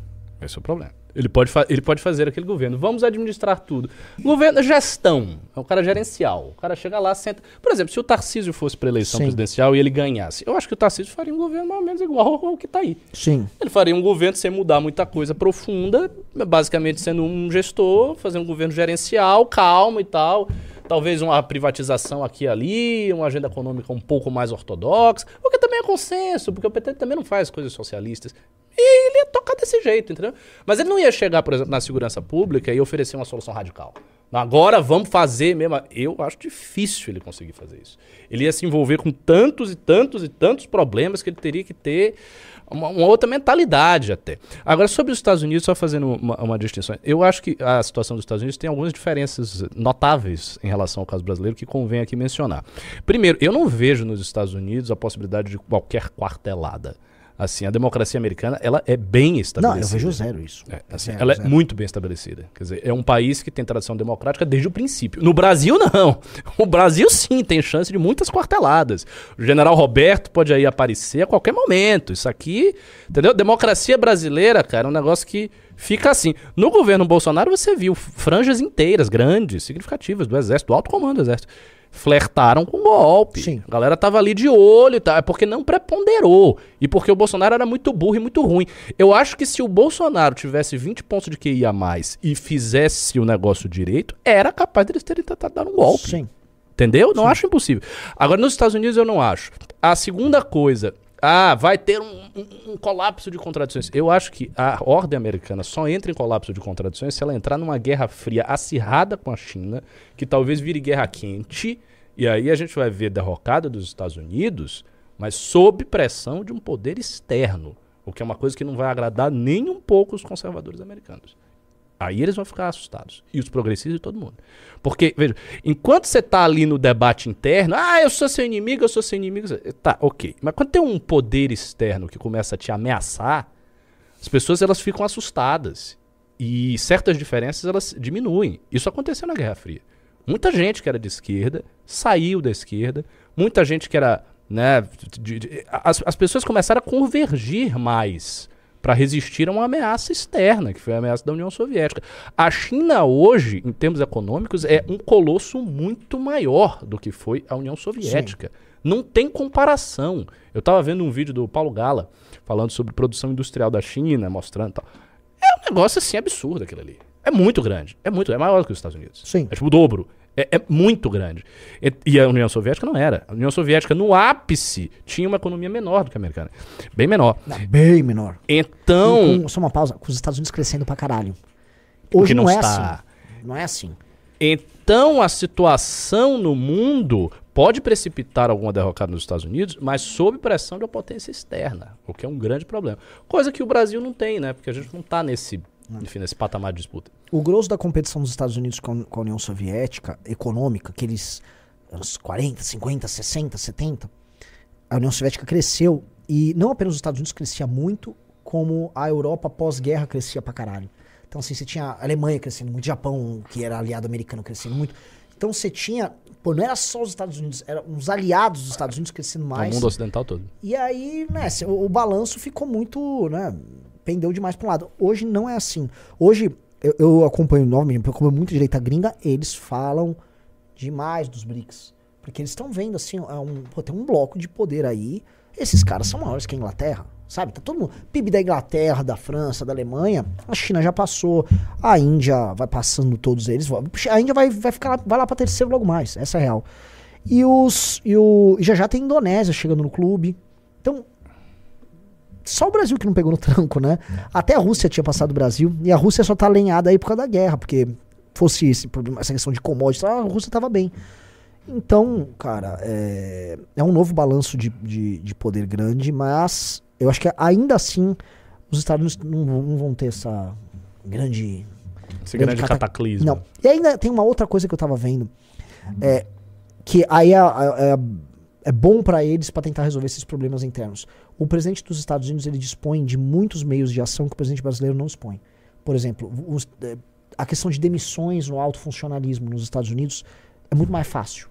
É, você fazer cortes, fechar secretarias, acabar com política disso, disso, daquilo, é num estalo. Nos Estados Unidos, é- o presidente dispõe de meios administrativos muito mais simples e diretos do que aqui. Aqui é tudo muito amarrado. É muito amarrado. Então, por exemplo, o Vivek Ramaswamy, ele tá lá pro- propondo coisas até irrazoáveis. Por exemplo, ele acha que tem que ter um mandato para todo funcionário público. Um funcionário público tem um mandato de oito anos. E então, ele presta o concurso, fica oito anos, sai. Aí os caras falam, gente, você nunca vai for- formar funcionários públicos de altamente graduados, o cara ficando só uma temporada da vida dele indo fazer outra coisa. Ele tá querendo falar do problema do aparelhamento, É, blá, blá, ele blá, tá blá, blá. querendo, inf- assim, tipo, quebrar isso aí mesmo. Isso. E é- Diretamente. só que o que ele falou é, eu preciso quebrar o sistema. Eu preciso quebrar o sistema como um todo, é só aí não tá deixando o governo... Sair. tá? E aí os caras estavam falando sobre os meios de fazer isso. Ok, você tem um decreto presidencial, você fez isso. Lá é muito mais. O cara dispõe de muito mais meios pra fazer, vamos dizer, uma revolução administrativa. A Heritage Foundation, que faz aquele ranking de liberdade econômica, ela montou uma cara, um documento, passou pro Trump, passou pro Vivek, passou pro DeSantis, sobre uma reforma administrativa para fazer, vamos dizer, a derrubada do Deep State. Que eles, todos eles consensuaram que o problema é burocracia, você tem que derrubar a burocracia. E todos eles assinaram um documento, e caso eleitos presidente, eles vão ir para cima disso. E aí, as medidas que são propostas são medidas realizáveis. Se você fosse fazer um- algo similar no Brasil, você não conseguiria implementar. Você não teria meios jurídicos para implementar. Certas coisas são produzidas, são, lá, garantias constitucionais, que lá não são. Você tem uma constituição desse tamanho. Então, ainda tem isso. O Estado americano ele tem meios de se reformar, caso necessário, para resolver essas contradições que o nosso Estado não dispõe. Nosso Estado é muito mais engessado e essas forças que compõem a burocracia, elas estão muito garantidas nas posições delas. É, os constituintes de 88, eles fizeram um trabalho para não ser movido. É, Eles botaram várias sim, é todo travado. empecilhos. É. É, realmente tem que ter uma nova constituinte. A questão é que, assim, pra propor isso é necessário muita força. Tem que assim, ser muita, muita, muita força pra propor e conseguir controlar o destino de uma nova constituinte como essa. É, não, não é fácil. Tanto que você veja que o Chile. Aí, cadê? É, galera, vou fazer uma pergunta. Foi uma baita live. Vamos dar uma força lá na PAN? Vamos atacar o Slapping Giants? Obrigado, Junito, para nós que eu estou falando com você. Você ficou olhando pra frente. Ele está com sono. Ô, Junito, vamos fazer. Bora, um- bora atacar os Giants. Vamos lá. O que, que você quer atacar os Lapin Giants? É, eu coloquei bala de prata, na verdade, porque é o seguinte, Ana Santos. É, dizem eles aqui, inclusive, eles colocaram, eles fizeram um balanço de quantas empresas nos últimos tempos responderam. Eles colocaram ali a. Qual que é? A, a Óticas Diniz, né? Hum. E colocaram a Steel. Será que a Steel respondeu? A Steel? Checa lá. Você viu lá os posts da Steel? É que eu tô banido. Eu vou. E é o seguinte, daí hoje, como tinha, um agora. acordo, como tinha um acordo do MPF, eles fizeram uma puta campanha, fizeram um anúncio que hoje ia ser pra derrubar. Pra derrubar a Jovem Pan. Eles, é, eles colocaram o seguinte, ó. Deixa eu só voltar aqui. Tô vendo aqui as postagens da Steel ah, no Twitter. A não ser que eles fizeram isso no Instagram. Eles falaram que hoje seria o grande dia. É hoje. É, Ative um sininho. Amanhã nós teremos uma, uma grande. Pá, pá, pá, vamos derrubar a Jovem Pan. O que, que eles lançaram hoje? Um videozinho editado dos piores momentos da Jovem Pan. Mas- Os sete piores da Jovem Pan. Mas- Daí lançaram uma hashtag que tá. Porque eles que estão. No Twitter a Steel não falou nada, só se foi no Insta. Uma coisa pra entender em que passo está essa guerra é. A, empre- a, a, a PAN já perdeu muitas empresas anunciantes? Ela perdeu, mas ela perdeu o grosso no ano passado. E hoje eles ficam tentando pegar micro anunciantes de site. Gente que assim, não faz diferença por orçamento da Jovem Pan, é substituído na hora. Renan, Renan, é importante, é importante. É, Eles lançaram. Eles lançaram. Deixa eu falar isso aqui. Isso é importante. É importante. Eles mandaram isso aqui, ó. Eles lançaram o videozinho, que é o videozinho editado com os sete piores momentos da Jovem Pan. Porém, eles colocaram. É, "Ah, eleger os sete piores hi- hits da Jovem Pan não é fácil, é uma coletânea tocada de trás pra frente. Eles colocam o seguinte: Hum. a única informação que temos é que o próximo álbum da emissora pode ser póstumo, com o título Responsabiliza a Jovem Pan. Como assim? Que informação a Sleeping Giants tem do Ministério Público? Como é? Eles estão aludindo que eles têm informação? Aham, Ministério estão aludindo nos grupos Não, não, internos. Eu, não entendi. Repita Eles a estão frase aí. eles estão querendo dizer que eles têm informações do acordo hoje do Você tem Ministério. print disso? Posso mandar Pega agora? os prints já que eu mando, vou É, mandar. mas eu mesmo vou eu, mandar Jovem eu não entendi de como você inferiu a partir dessa frase, mas tudo bem. Não, é, é que eles estão querendo dizer assim que é, pode a Jovem Pan estar fazendo essas coisas de uma maneira meramente ilustrativa, porque eles vão fechar. E aí dá, tá denotando pelo que ele tá falando que os caras têm informações do próprio Ministério Público. Do tipo, Ah. Que eles já sabem o é, que vai acontecer. que eles têm contatos. Aí é perigoso. Como é, por que que o mi- como é que o Ministério Público poderia ter esse tipo de né, relação com os caras? Ó, te mandei. Podendo, né? Estamos no Brasil. Eu vou te mandar é, esse é o print e eu vou te mandar a mensagem que eles mandaram nos grupos internos aqui, senhor Renan Santos. Mas assim, ó, é, é toda, eles fizeram um, um grande pronunciamento pra lançar um vídeo, cara, editando um É, vídeo ruim assim- ainda, editado, assim. Nossa, velho, que Agora, desespero. eu- eu é que eles queriam lançar isso no dia do acordo, né? Porque é hoje que estão fazendo o acordo com o MPF. Eu, vou- eu vou dizer uma coisa. Eu acho que cada vez mais o MBL precisa se afastar do paradigma liberal barra capitalista. Porque o fato de que essas empresas se sujeitem a esse tipo de pressão, porque não é uma pressão. Tipo, Não é pressão os Giants não mobiliza ninguém. Não é dizer, ah, o Bolsonaro falou numa live alguma coisa. Não. Não tem ninguém saindo da empresa. Não tem nada. A empresa que recebe uma pressão dessa, recebe uma pressão meramente estética, cosmética. Ah, tá, tem aqui uma iniciativa de pessoas que papapá, o accountability. Mas assim, ele não vai perder lucro porque o Sleep Giants está falando alguma coisa. Então o que, que significa? Isso significa que estas empresas todas, elas estão já tão comprometidas com esse tipo de agenda que qualquer coisa que venha uma sinalização, elas Posso dar um tiram o exemplo? pé fora. Óticas Diniz. Ah, Ótica Diniz. O que, que é a Ótica Diniz? Ela não tá em nenhum esquema é, ESG, ela não tá nada. É, Ela vende óculos. Ela vende velho óculos. compra óculos. Velho tá com o Bolsonaro, é, pô. E ela, a filha do dono, que toca lá, ela é apenas uma patricinha Eu que quer pegar bem. É, é nada além disso. Então, é uma adesão. Aí me ligou, eu te contei, né? Me, ligou, me ligaram os franqueados lá. Ô, Renan, e agora a Ótica Jeans? Agora, ué, o problema, você que cobre eles. Eles soltaram uma nota, eles apagaram as redes dos donos, né? ou Eles saíram bloqueando todo mundo, fecharam as redes.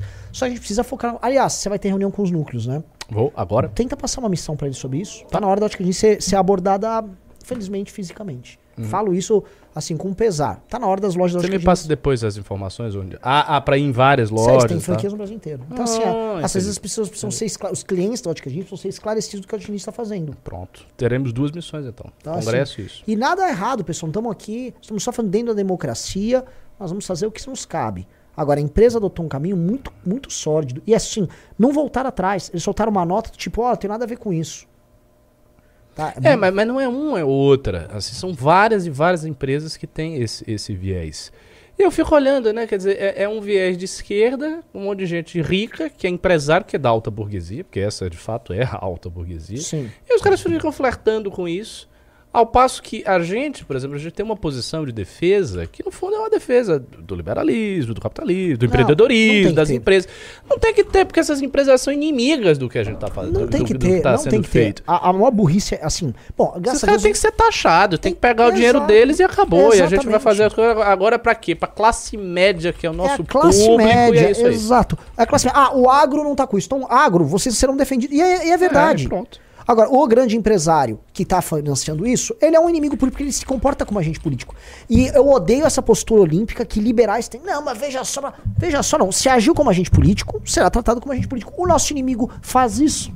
O nosso inimigo faz isso. Aí a gente não. Né? É igual que eu tava falando lá do, do, do doador do DeSantis que doa pra Harvard.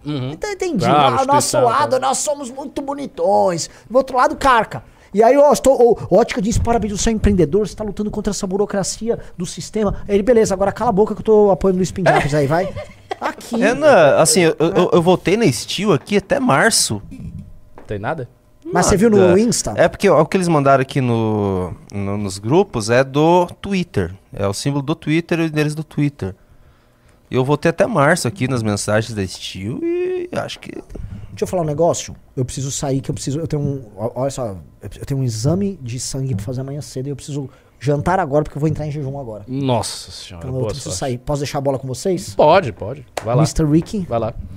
E aí, a gente vai atacar o, o, o Sleep Giants? Mas tem que, ir, tem que ir no perfil de alguma empresa aí, né, Júnior? Bora? Hoje é 28 e 20. É, que eu, ia- eu ia procurar, assim, nós temos a Diniz, que já a gente precisa conversar, mas eu tava procurando esse Steel e realmente eu acho que eles. Deixa eu ver, eu pedi aqui no chat se alguém achou. Hum, E aí? Tá no Instagram. Sim, eu vi que. Não, não, no Instagram não tava lá também. Não tem nada? Ah. É, então bora botar uns, uns comentários aí na, na Diniz. Uns comentáriozinhos, pra não, não, não, não, ficar- não passar em branco. Então Abre tá aí a bom. lista deles. Eu deixa eu colocar a câmera em você aqui, que uma câmera morreu aqui. Qual já. é? Eu olho pra essa ou pra aquela? Pra Tá sua, pra sua mesmo, vou deixar Essa. em você. Aqui? Pronto. assim dele? Pode ser. Turururu. Pronto, agora eu olho aqui. É. Beleza, vamos botar uns comentários aí na ótica de Nice, nesse bando de capitalista safado, essa burguesia que não vale nada do Brasil. Opa, eles, postaram, uma- eles fizeram uma postagem um dia atrás, vamos lá. Oh, uma postagem um dia, vamos lá. Tô, mas já tá Bo- com 748 comentários. Vocês já foram lá, galera? 700? Nossa senhora! tá 700? Já tem bora, 700. bora botar 1.500? Vamos botar 1.500 lá? Bora. Bora, deixa eu Cadê? Joga galera. aí o Insta. Ó, essa postagem aqui do Óticas Diniz, galera. Olha, uma mulher feliz aí. Qual óculos combina mais com o look? Ó, já tá todo mundo lá postando. Ah, mas vamos lá tá. de novo, vamos postar mil? Bora, bora, bora, Mil? bora, bora. Já bora. tá com Mil, mil, 750, mil, mil. é mais 250 vamos, comentários, vamos lá, galera. Vamos lá. Tem quantas pessoas aí na live? Duas mil e pouco? Três mil? Quantas pessoas tem? 3.170. Então, vamos lá, vamos lá. Bota aí É, galera pessoal, Qual já fomos, já combina fomos. mais com o look? Sei Eu vou lá. colocar o link nos comentários, boa ideia. Desculpa, galera. Boa, boa. Que vergonha, Ótica Diniz, apoiando o grupinho da agenda de sexualização de criança. Deixa nossas crianças em paz. Atenção, não levem suas crianças para essa ótica.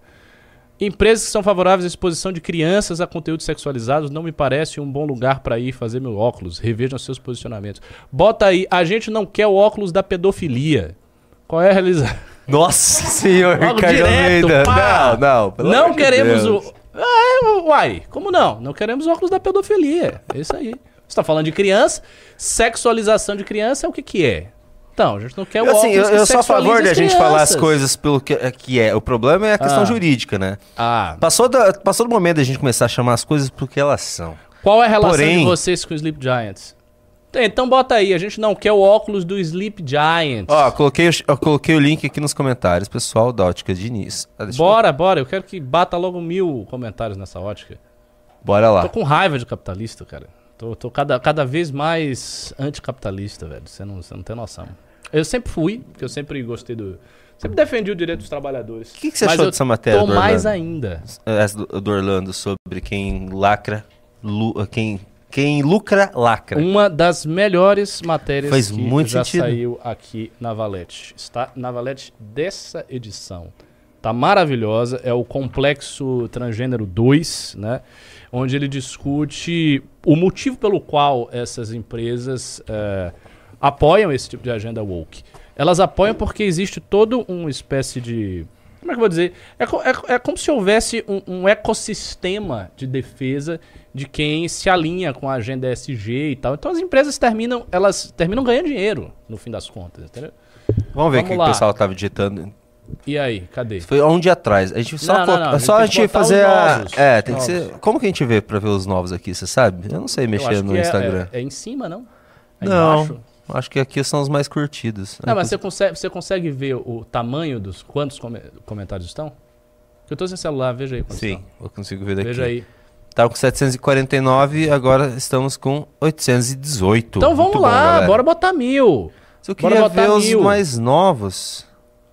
Pô, não sei mexer em Instagram. Triste ver a ótica de Diniz se juntar. Volta pra PAN, explica aí, ótica de Diniz. Vergonhoso o posicionamento de vocês. Vocês concordam com a mutilação. Nossa, isso foi pesado, hein? Vocês concordam com a né? mutilação de crianças. Não entrem na onda do Sleep Giants. Pode botar essas frases assim mais leve. Não entrem na onda do Sleep Giants. Agora sim, né? Agora vamos botar as mais leves. Ô, tem Já câmera dizia a velha frase: quem lacra não lucra. Pronto. Ah, eu não, pen- vai- eu não vai pentei assim. a barba pra colocar a câmera. Foquem em vender óculos. É isso mesmo. Foquem em vender óculos, não em fazer propaganda política descarada.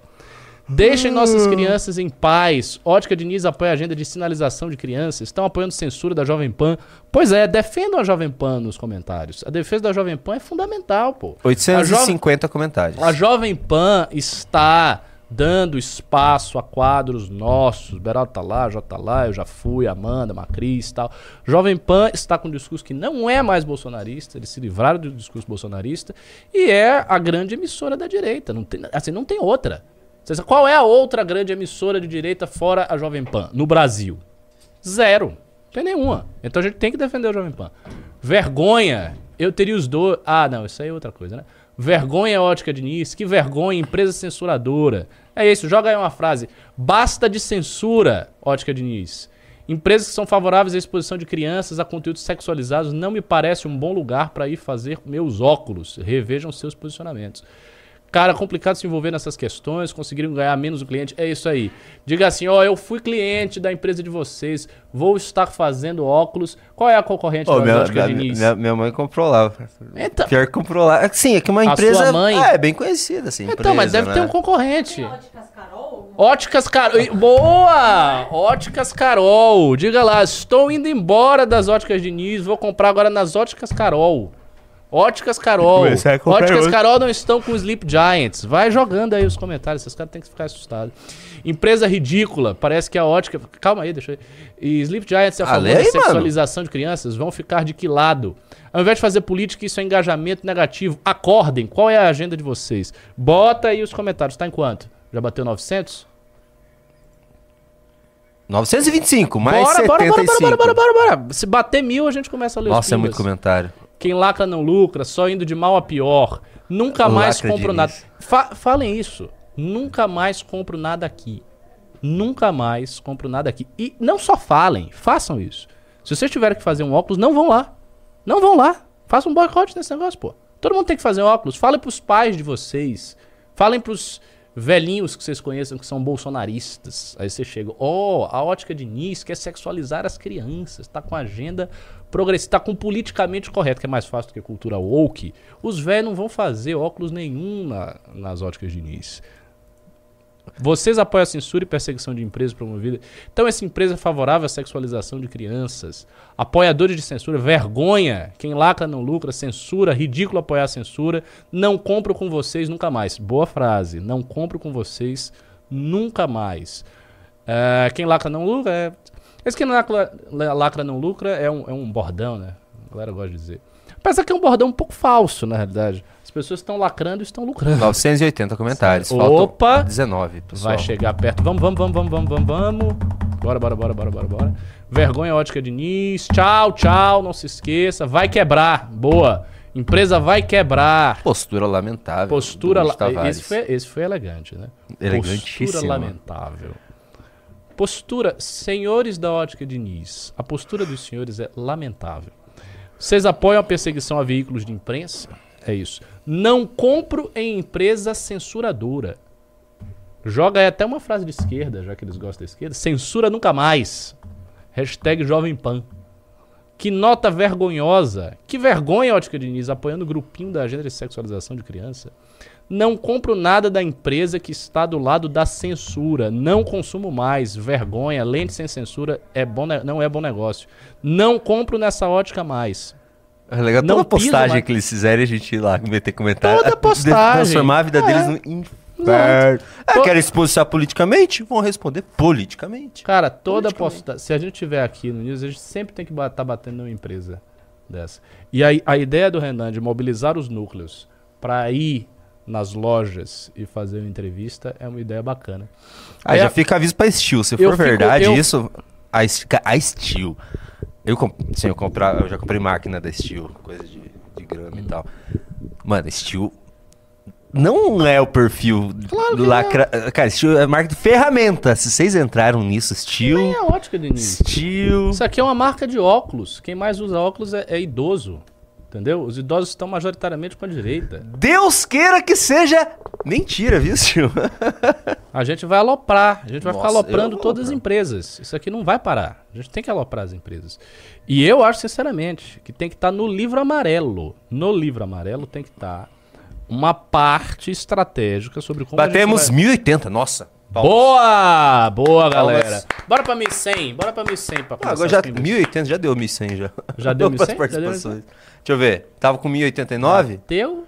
já vai bater 1100. Bora, bora, bora, bora. 1087. 1100, 1100, Mais 1100. 13, Dole 13. 1, dole 2, dole 3. Vamos, vamos, mais 13. Vou rapidinho. começar É a ler 13, as participações, senhor Renato. Tá, Renato. então faz o seguinte, lê as Ricardo. participações, mas deixa isso aí. Pra Tá, eles é, irem. tá ali, tá ali. ele- ó, vocês continuam aí escrevendo, ouvem os pimbas, não saiam, não saiam da live. Que eu vou falar, vou responder os pimbas com calma. É, diga aí. Misa Mid deu um sub ali no, na roxinha e mandou um Aê meu! O Marcos, Marco SC deu um sub com Prime e falou Junito, Deus te abençoe. Muito obrigado. Amém. Paulinha Almodover também deu um sub e mandou uns coraçãozinhos. Oh, que fofa. O Paçoca também deu um sub e falou: o professor Ricardo Almeida discorra sobre a obra A Divina Comédia do poeta Dante. Vamos lá. Você quer que eu fale de Dante? Vou resumir Dante numa frase. O maior poeta da humanidade. É? Gostou? Eu não conheço. Para meu gosto, é o maior poeta da humanidade. E a Divina Comédia não é. Ah. simplesmente a maior obra poética da humanidade. Dante é tão grande, cara, que ele é o único, único, único na história humana de um leigo que recebeu uma encíclica papal. Isso é foda, cara. O Que que único é não isso? santo, o único não canonizado que recebeu uma encíclica papal. O que, que é uma encíclica? Uma encíclica papal é uma mensagem escrita, como se fosse uma carta, que o Papa faz a propósito de alguma coisa. Ele foi o único leigo que recebeu. Eu acho que foi no aniversário de 600 anos da morte dele que, que teve isso. Dante era extraordinário, a poesia dele é absolutamente magnífica, assim, tem nada Mas- igual. Eu li a Divina Comédia quando eu era adolescente, li muito, fiquei muito impressionado com aquele negócio. Batemos 1100, viu? Batendo em 100. Muito Vamos pro obrigado a todos que participaram dessa campanha. É um pequeno gesto, mas funciona demais, galera. Funciona demais. A gente causou muito problema pros Slap Giants. Tanto que no dia que eles teriam que dar, assim, a, a facada de morte na Jovem Pan, eles lançaram um videozinho. E tiveram que anunciar as três empresas que responderam a eles. E, e, assim, há dúvidas quanto às outras empresas fora Agora eu acho que a Jovem Pan ela tem que partir para uma uma campanha de marketing agressivo para pegar mais empresas para ela. Nem que não, não conte tanto, mas só para mostrar, entendeu? Vocês estão tirando, agora a gente vai botar mais empresas aqui no nosso guarda-chuva. Gostaram da live com o Renan e o Ricardo? Eu nem preparei pauta porque eu sabia que eles, quando eles sentam, Não, eles entram numa boa. conversa. Eu última- tava vendo outra Eu tava brigando no Twitter com, com, com, com os caras aqui. Eu Ah. nem prestei Não, a, a última que eu fiz com o Renan não foi muito boa, não. A gente tava meio frio, foi uma live meio chata. Mas essa foi boa, essa teve energia. Mas eu, E a eu de, de manhã foi muito boa do Expresso com o Matheus Batista, hein? Falando sobre fascismo. Então, se você não assistiu, procure aí nas redes do MBL no YouTube e assista a live que eu fiz com o João Eigen e o Batista falando sobre fascismo. Essa foi, ó, material fina flor aí da erudição. Eu tô brigando no Twitter, sabia? Os caras. É, um cara me chamou de chaveirinho do Renan. Não achei, Pô, isso, eu não achei isso ruim, eu achei isso fofo. Ô, chaveirinho do Renan? Tá bom. O Renan Santos e- o chaveirinho dele, o Ele é o que é Junito. bolsonarista? esse É, cara? bolsonarista. Ah, bestalhado. É, fofo. Próximo. Célio Silva mandou 10 reais. Salve galera, imagina se cada participante dessa live conseguir um voto por dia. Em um ano teremos nosso objetivo alcançado. Pra cima, MBL, vamos acabar com o demônio do Val. É isso aí. Demônio do Val. Coitado, Arthur. Brincadeira, coitado nada, ele é um ser desprezível. Enorque mandou 5 reais. Recua, demônio, recua. Bahia, melhor que o Arthur. Parece que o cara tá com uma, uma cruz e o Arthur tá assim. O Cyber Bronzil. É, por isso você tava quieto, né? Tava tretando no, no Twitter. Exatamente. Nossa, tretei pra caramba agora. É, é. Herbert Richards mandou 5 reais. PL apoiar o Nunes e Marta tá incrível. O engraçado é que o Nunes é tucano e não apoiou o Bolsonaro no segundo turno. O Constantino mesmo deve estar em choque. Eu ouvi, o Constantino tá bem puto também com... É, cara, esses partidos aí, ele é um partido tradicional, ele faz política tradicional, é isso que interessa pra ele. Dave. David Daniel Dor mandou 20 reais. Quando teremos o professor Ricardo fixo apresentando uma das lives todo dia no canal? Mas eu já faço news três vezes por semana, não tá bom, não? Eu preciso ter tempo pra fazer minhas coisas também, pô. Juan C. mandou 10 reais. Professor Marcelo Andrade fez um vídeo sobre o assunto do debate. O professor apresentou pontos onde o liberalismo foi porta de entrada para o nazismo. Não seria interessante um react ou convidar para um debate? Oh, é que- quem é esse cara? Não faço a fez? menor ideia. É, eu, eu posso procurar e talvez Marcelo eu comente. Andrade. Então, talvez eu comente alguma coisa desse. Mas assim, eu já fiz o debate por escrito. Eu não convidaria ninguém para debate. Mas se ele levantou alguns argumentos inteligentes, talvez eu comente no meu Twitter, em algum lugar. Aliás, me sigam lá no Twitter, Ricardo MBL e no Instagram também, arroba Ricardo Almeida MBL. Eu botei até um, um rios hoje sobre esse negócio de fascismo, em que eu analisei por que, que o Bugalho. É porque o Bugalho fez um negócio, Júnior, que eu não achei muito esperto da parte dele. Ele usou fontes historiográficas para fun- fundamentar o pensamento dele.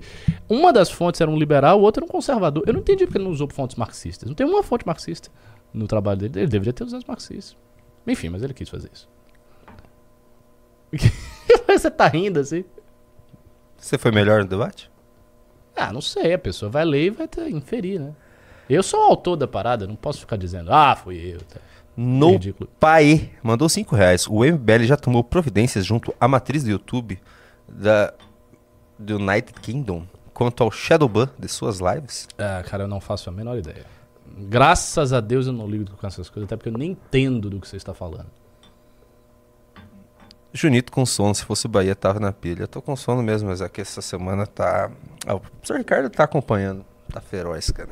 É, hoje eu cansei bem. Eu tô A, é aqui que a bem- gente teve que adiantar agora essa revista que- porque acabou a outra. Nossa! Meu Deus do céu. O Passei cara também tá na revista. Horas a fio, horas a fio, fazendo revisão da Valete, pegando os erros, tudo.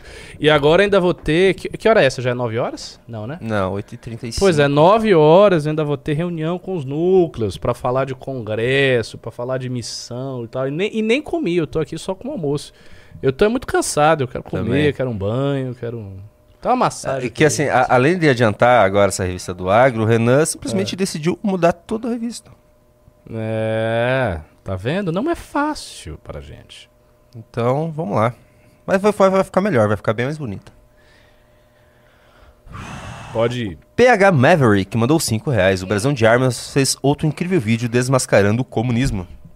E esse vale mesmo react. Eu tinha preparado esse vídeo pra fazer react aqui, mas é melhor pedir antes pro Thiago Braga se a gente pode fazer, porque assim, tá, tá, tá muito bom. Thiago Braga porque ele é não vai querer. foda. Ele vai querer que a gente faça Ah, é react. uma- A gente tá não dando sei, né? promoção. Não, mas a gente tá pegando. Tipo, não é melhor que o público vá lá, então eu assisto. Não, lógico, mas assim, é, os vídeos dele são muito longos. Eu acho que a gente pega. Eu acho interessante pra ele, a gente pega, faz um react de algumas passagens e recomenda que as pessoas assistam. Sabe quem que, de, que deveria. Vocês deveriam assistir também? Hum. Tem o Impera. Impera. O Renato Impera ele faz lives na Twitch e tem um canal no YouTube que ele faz, no YouTube que ele faz documentários. Ele tá Sobre? chegando no 100k. Sobre política em geral. A gente até na, na live da Roxinha faz uns reacts dele. Ele é muito gente fina. Ele entra lá no Discord conversar com a gente. Ele é muito legal, cara. Ele tá chegando quase nos 100k. Ele tá com 99.6. E é bem legal. Até vou mostrar aqui. Eu acho que pessoal deveria seguir pra ele chegar logo no 100. Renato Impera. Bacana. Eu vou colocar aqui pra quem quiser. Eu vou colocar no chat, tá, pessoal? Esse negócio tá atrapalhando eu ver. É o É. canal Impera. É esse Sigam canal aí, aqui, ó. canal Impera. Tá com quanto? Ah, 92 é alguma 99,3. coisa. parece. Ah, 99,3. Ah, se vocês seguirem ele, vai bater 100. É. 100 continuar. O deputado Nicole mandou 5 reais. Renan, Nando Moura vai ser o primeiro a criticar vocês ferreamente a partir do momento que ele acordar e perceber que a Semineto está apoiando vocês. O MBL precisa de uma dose de humildade. Não, vai falar assim, não, a Semineto, importante política do partido que o Kim precisa. Não nos apoie. Assim, se- sinceramente, se o Nando Moura nos criticar porque a gente está tendo o apoio do ACM Neto, é com ele, entendeu? É óbvio que tem que ter o apoio. O ACM Neto é a grande figura contra o PT na Bahia. Foi prefeito duas vezes, colocou sucessor, foi um grande prefeito, premiado, reconhecido como um dos melhores prefeitos aí dos últimos tempos. É um cara do mesmo partido do Kim, abraçou a, candidatura do- a pré-candidatura do Kim. Então, é claro que a gente tem que ter o apoio. Não vai ter o apoio da Semineto. Ah, mas a Semineto é de um clã antigo da política, que são os Magalhães. E daí, cara? E daí? Você tem que ter apoio de quem vai lhe apoiar. Fim de papo.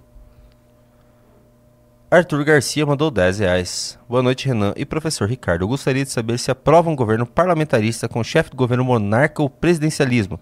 Vamos mudar o modo de governo após a instalação do partido MBL? Então, existe uma divisão aqui no escritório. Tem gente que gosta da ideia de parlamentarismo. Eu não. Eu, acho eu que. gosto de monarquismo. É, eu, acho que, eu acho que o parlamentarismo é uma solução exógena ao espírito brasileiro. Já foi tentado, ou seja, já houve muita propaganda para passar o parlamentarismo em plebiscito, se não me engano. E o povo rejeitou. Então, não, acho que tem que ser presidencialismo. Eu acho até que o presidencialismo do Brasil precisa ser um presidencialismo mais forte. Isso que o Renan falou do presidente brasileiro ter muitas limitações é que é o problema. O presidente tem que ter mais liberdade. Aí vocês podem dizer, ah, mas isso gera um. ah, sei lá, bota um louco lá e o cara vai poder fazer umas coisas. É, ao mesmo tempo gera uma criatividade institucional, né? O cara começa a se mover mais. Eu não, não gosto da ideia de parlamentarismo, não. Gustavo Black mandou 5 reais. Eu não sei se fico calmo com o trabalho do MBL de crescimento ou desesperado com os primeiros 50 minutos no, do News. Não, cara, é, assim, nunca fique desesperado. Essa é uma dica que eu lhe dou. Nunca fique desesperado, mesmo se a situação for desesperadora. No caso da nossa situação, ela não é desesperadora. Ela aponta um horizonte de esperança, na realidade. Por quê? Porque é um trabalho é, consistente que está rendendo frutos e que pode ser mensurado. Ou seja, a gente é plenamente capaz de enxergar o nosso avanço. A gente vê o avanço. Há três anos atrás, quatro anos atrás, vamos lá, quatro anos atrás, não havia academia, não havia porta-vozes grandes fora de São Paulo, não havia clube MBL, não havia revista Valete, não havia nada disso. Não havia nem sequer esse, esse, esse, enfim, esse recinto aqui, esse, esse, esse não é, não é escrito, esse estúdio todo renovado, bonitão. Não havia as lives todas que tem, um monte de live que pega de manhã até de noite. Não havia nada disso. O que significa que nesses anos a gente cresceu muito, a despeito de todas as correntes contrárias ao nosso crescimento. Então isso deve dar esperança. Por quê? Porque você está vendo a coisa funcionar. Felipe Menezes mandou 2 dólares. Vereador cearense do MBL ano que vem haverá? É, a gente vai botar as fichas no Pedrinho. Ele tem idade? É, vai, vai ter, eu acho. Eu acho que ele vai. Eu acho que o Pedrinho vai ter. Ele tá se classificando para ser porta-voz lá do Núcleo Ceará. E se ele tiver, provavelmente vai ser ele para candidato. Por que vocês estão falando pra eu recuar? O que, que eu fiz? Recuar? Aí ficam recua, Junito recua. Ah, deve ser alguma piada. Ah, acho que eles não gostam de mim. Próximo. Próximo. Jonas mandou 20 reais. Os deputados que o Novo fez em 2018 apoiaram o Bolsonaro e não o Amoedo. O Amoedo era o líder do partido e foi expulso. A coisa mais certa que o Renan fez foi expulsar os bolsonaristas do MBL. Claro, evidente. Mas assim, há uma diferença muito grande, né? O Partido Novo tinha muitas pessoas com mandato e tal. Então eles giraram a correlação de forças. Aqui no MBL é muito difícil isso acontecer. Quando a gente tiver um partido, a depender de quem estiver no partido, pode ser que role uma tentativa de golpe, sim. Mas aí nós temos que ser muito cuidadosos para preparar os- a cabeça dos nossos meninos, para que eles não se tornem loucos, sedentos pelo poder e pela glória. E também para, se houver elementos de fora do MBL, esses elementos entrarem num projeto com muita convicção e sabendo eles estão onde eles estão pisando. E, sobretudo, fazer um, um- um estatuto que amarre bem e uma composição da Executiva Nacional muito amarrada também. Tudo isso será visto com calma. A gente não vai tomar toco, não. Pedro Galvão mandou 20 reais. Será que essa morte do Perigozinho foi forjada? Será? Pra mim tá na Será? cara, né? Pra mim tá na cara. Esse, esse cara. esse- liquidar esse cara. Pô, o grupo Wagner fez aquele motim. Os caras levaram arma pra quase 200 quilômetros de Moscou. Teve que ter intervenção do Lukashenko de Belarus e tal. E o Putin avisou: vocês vão sofrer punições severas. Aí a punição severa chegou. O cara, ah, o, o avião caiu. Nossa, que coisa incrível, né? Tanto avião que cai. As pessoas morrem, às vezes elas caem da, da, da janela e tal. Estranho, né? Vou Graças a voltar. Deus que eu tô aqui, não tô na Rússia. O Queria Gab- o MBL na Rússia, a gente já teria morrido tudo. Gabriel Coutinho mandou 5 reais. Minha valete chegou hoje. Amei o produto e amei ter, ter entrado finalmente no clube. Vocês já pensaram em trazer o professor Marcelo Andrade para a próxima? Ó, não foi propaganda minha nem do Renan. Foi o cara que falou que ele amou ter entrado no clube, a Valete chegou e tal. Faça isso também com a sua vida. Seja feliz, receba essa Valete linda. Matheus Ferraz mandou 2 dólares. O Ricardo é pai do Bahia? Os dois se parecem muito. Nossa, pelo amor de Deus, completamente diferente do Bahia. Que- que- que- Parece. O Bahia como- tá aí. Cadê o Como Bahia? parece um cara completamente diferente de mim? O cara- é branco, não tem nada a ver. Nada a ver. Cadê o Bahia diferente. colocar vocês lado a lado pra ver se Não, não parecem tem mesmo? nada a ver. No, no outra live você coloca. É tipo, totalmente diferente. Rafael Barlatti mandou 10 reais. Eu acho fielmente que a Jovem Pan deu um tiro no pé na demissão do Pavinato, principalmente pelos motivos errados. Além de muito ponderado, pega a parte mais intelectual e com maestria traduz para a massa. É, que nada, tem nada a ver, não. Ele vai sair, a Jovem Pan vai continuar. É sempre assim. É, Sempre porque aconteceu deu um grande tiro no pé, deu nada, deu tiro no pé nenhum. Klaus Velo mandou 27,90. Falta para o MBL vender um sonho, uma visão inteligível para o grande público de futuro, que gere otimismo, esperança e engajamento para fora da bolha. É, cara, a dificuldade é o seguinte: as pessoas querem sonhos, sonhos fáceis. Sonhos que podem ser sonhados e que são delírios. Qual é o sonho? O Bolsonaro vai tomar o poder e agora ele vai resolver tudo. Esse é o problema. A gente tem um grande sonho. Eu vou dizer qual é o grande sonho.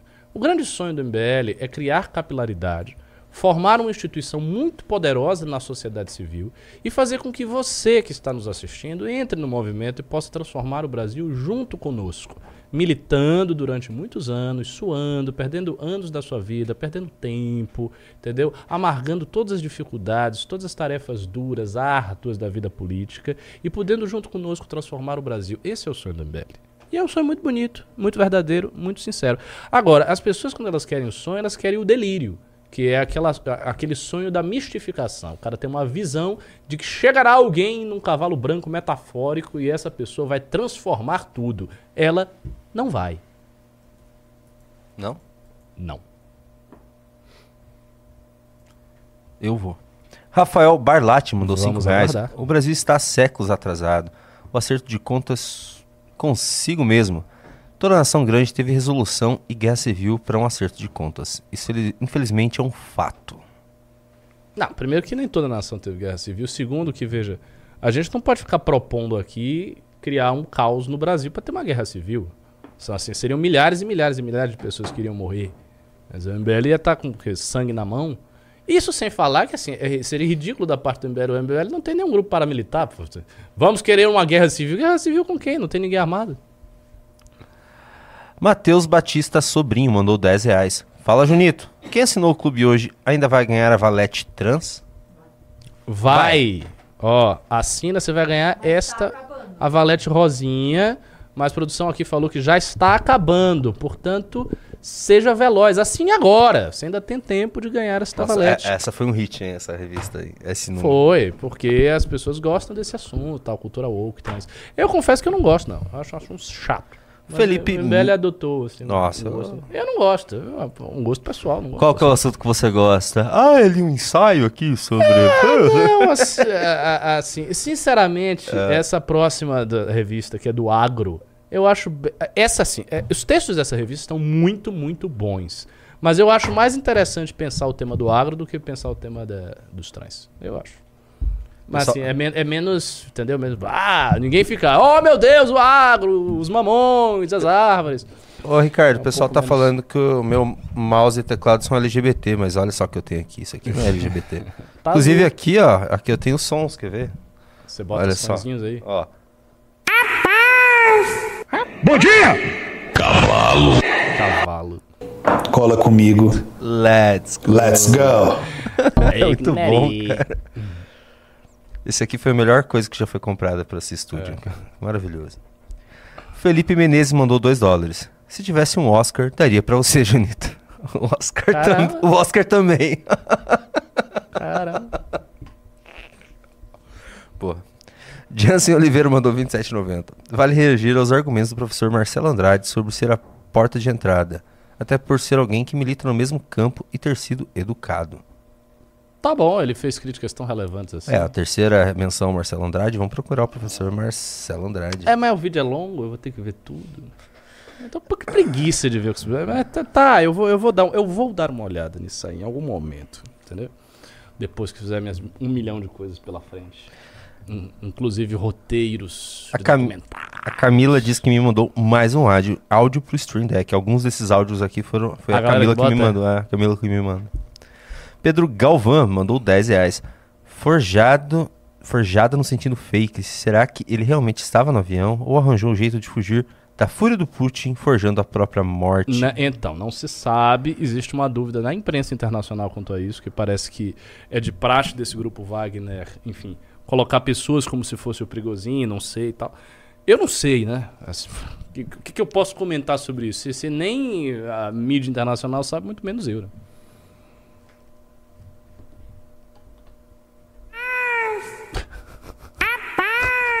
Você gosta disso. É, legal.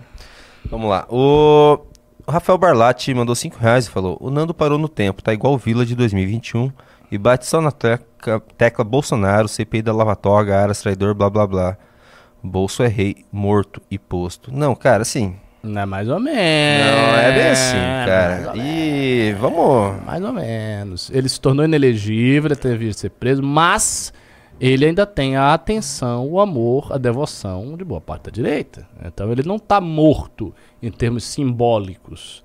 O que, é, o que é necessário é que ele saia do jogo mesmo. As pessoas esqueçam Bolsonaro e comecem a apostar em outras alternativas. Isso é fundamental. O Matheus Ferraz mandou 2 dólares. Para que parece sim. Assume seu filho, professor. Como é que é? Você que. não, eu não, eu, eu não pareço com o Bahia. Eu não, tem, não teria idade. Você teria que ter tido Bahia com quantos anos? Não, 12? muito, é, muito novo. Mas não, não é só isso, não, pô. Eu, eu não pareço, o cara é completamente diferente. Aliás, ele não parece nada um baiano. Não. Ele, ele não tem nada de baiano. Ele parece um sulista. É muito branco, ele tem a cara de branco, ele tem um jeito de sulista. Não sei, aquele menino baiano, é muito estranho. A única coisa que ele tem de baiano é o sotaque, né? O sotaque dele é bem baiano, mas fora isso. E ele gosta do Bahia também.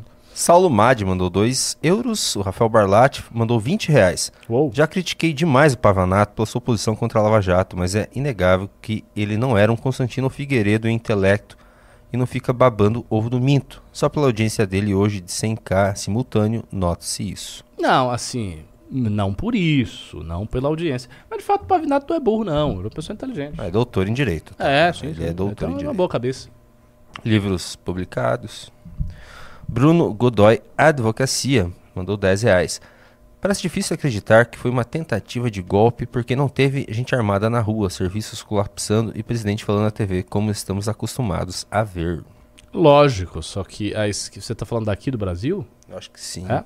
Então, mas a esquerda criou um conceito, um conceito muito, muito, muito elástico de golpe, em que ela fala de golpe parlamentar e tudo mais. Ela entrou nisso e tem livros publicados, vários livros publicados a respeito da análise do golpe parlamentar. Então ela vai nesta linha.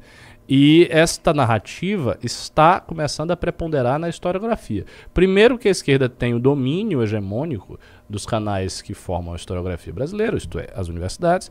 E segundo que houve essa decisão TRF1 sobre as pedaladas, que tem bastante relevância histórica, embora talvez juridicamente não signifique tanta coisa assim, mas tem relevância histórica. Então eu vejo isso como um problema para a nossa construção. E é isso aí. E é isso. Chegamos ao fim das nossas participações. Isso aí. Então, um recado para você que ainda me assiste. Se você é de núcleo, militante, é, tá nos grupos lá, é aluno, qualquer coisa. É, nove horas agora vai rolar uma reunião comigo. Eu quero bastante gente, porque nós temos uma missão pela frente. Duas missões, na verdade. Então apareça na reunião se você estiver nessa categoria. Se você não está tanto tão dentro assim do MBL, torne-se você um apoiador, faça academia do próximo ano e adentre as nossas fileiras. Tchau, tchau. Um beijo Tchau. no coração para todos vós. Ô, peraí, o Juan, você tá falando que eu não li, eu não li Você o. não leu? Mas eu li sim, é o do que o professor Marcelo Andrade foi lido, tá, Rua? Só volta um pouquinho que eu acho que você perdeu. Hum. Boa noite a todos. Buenas noches.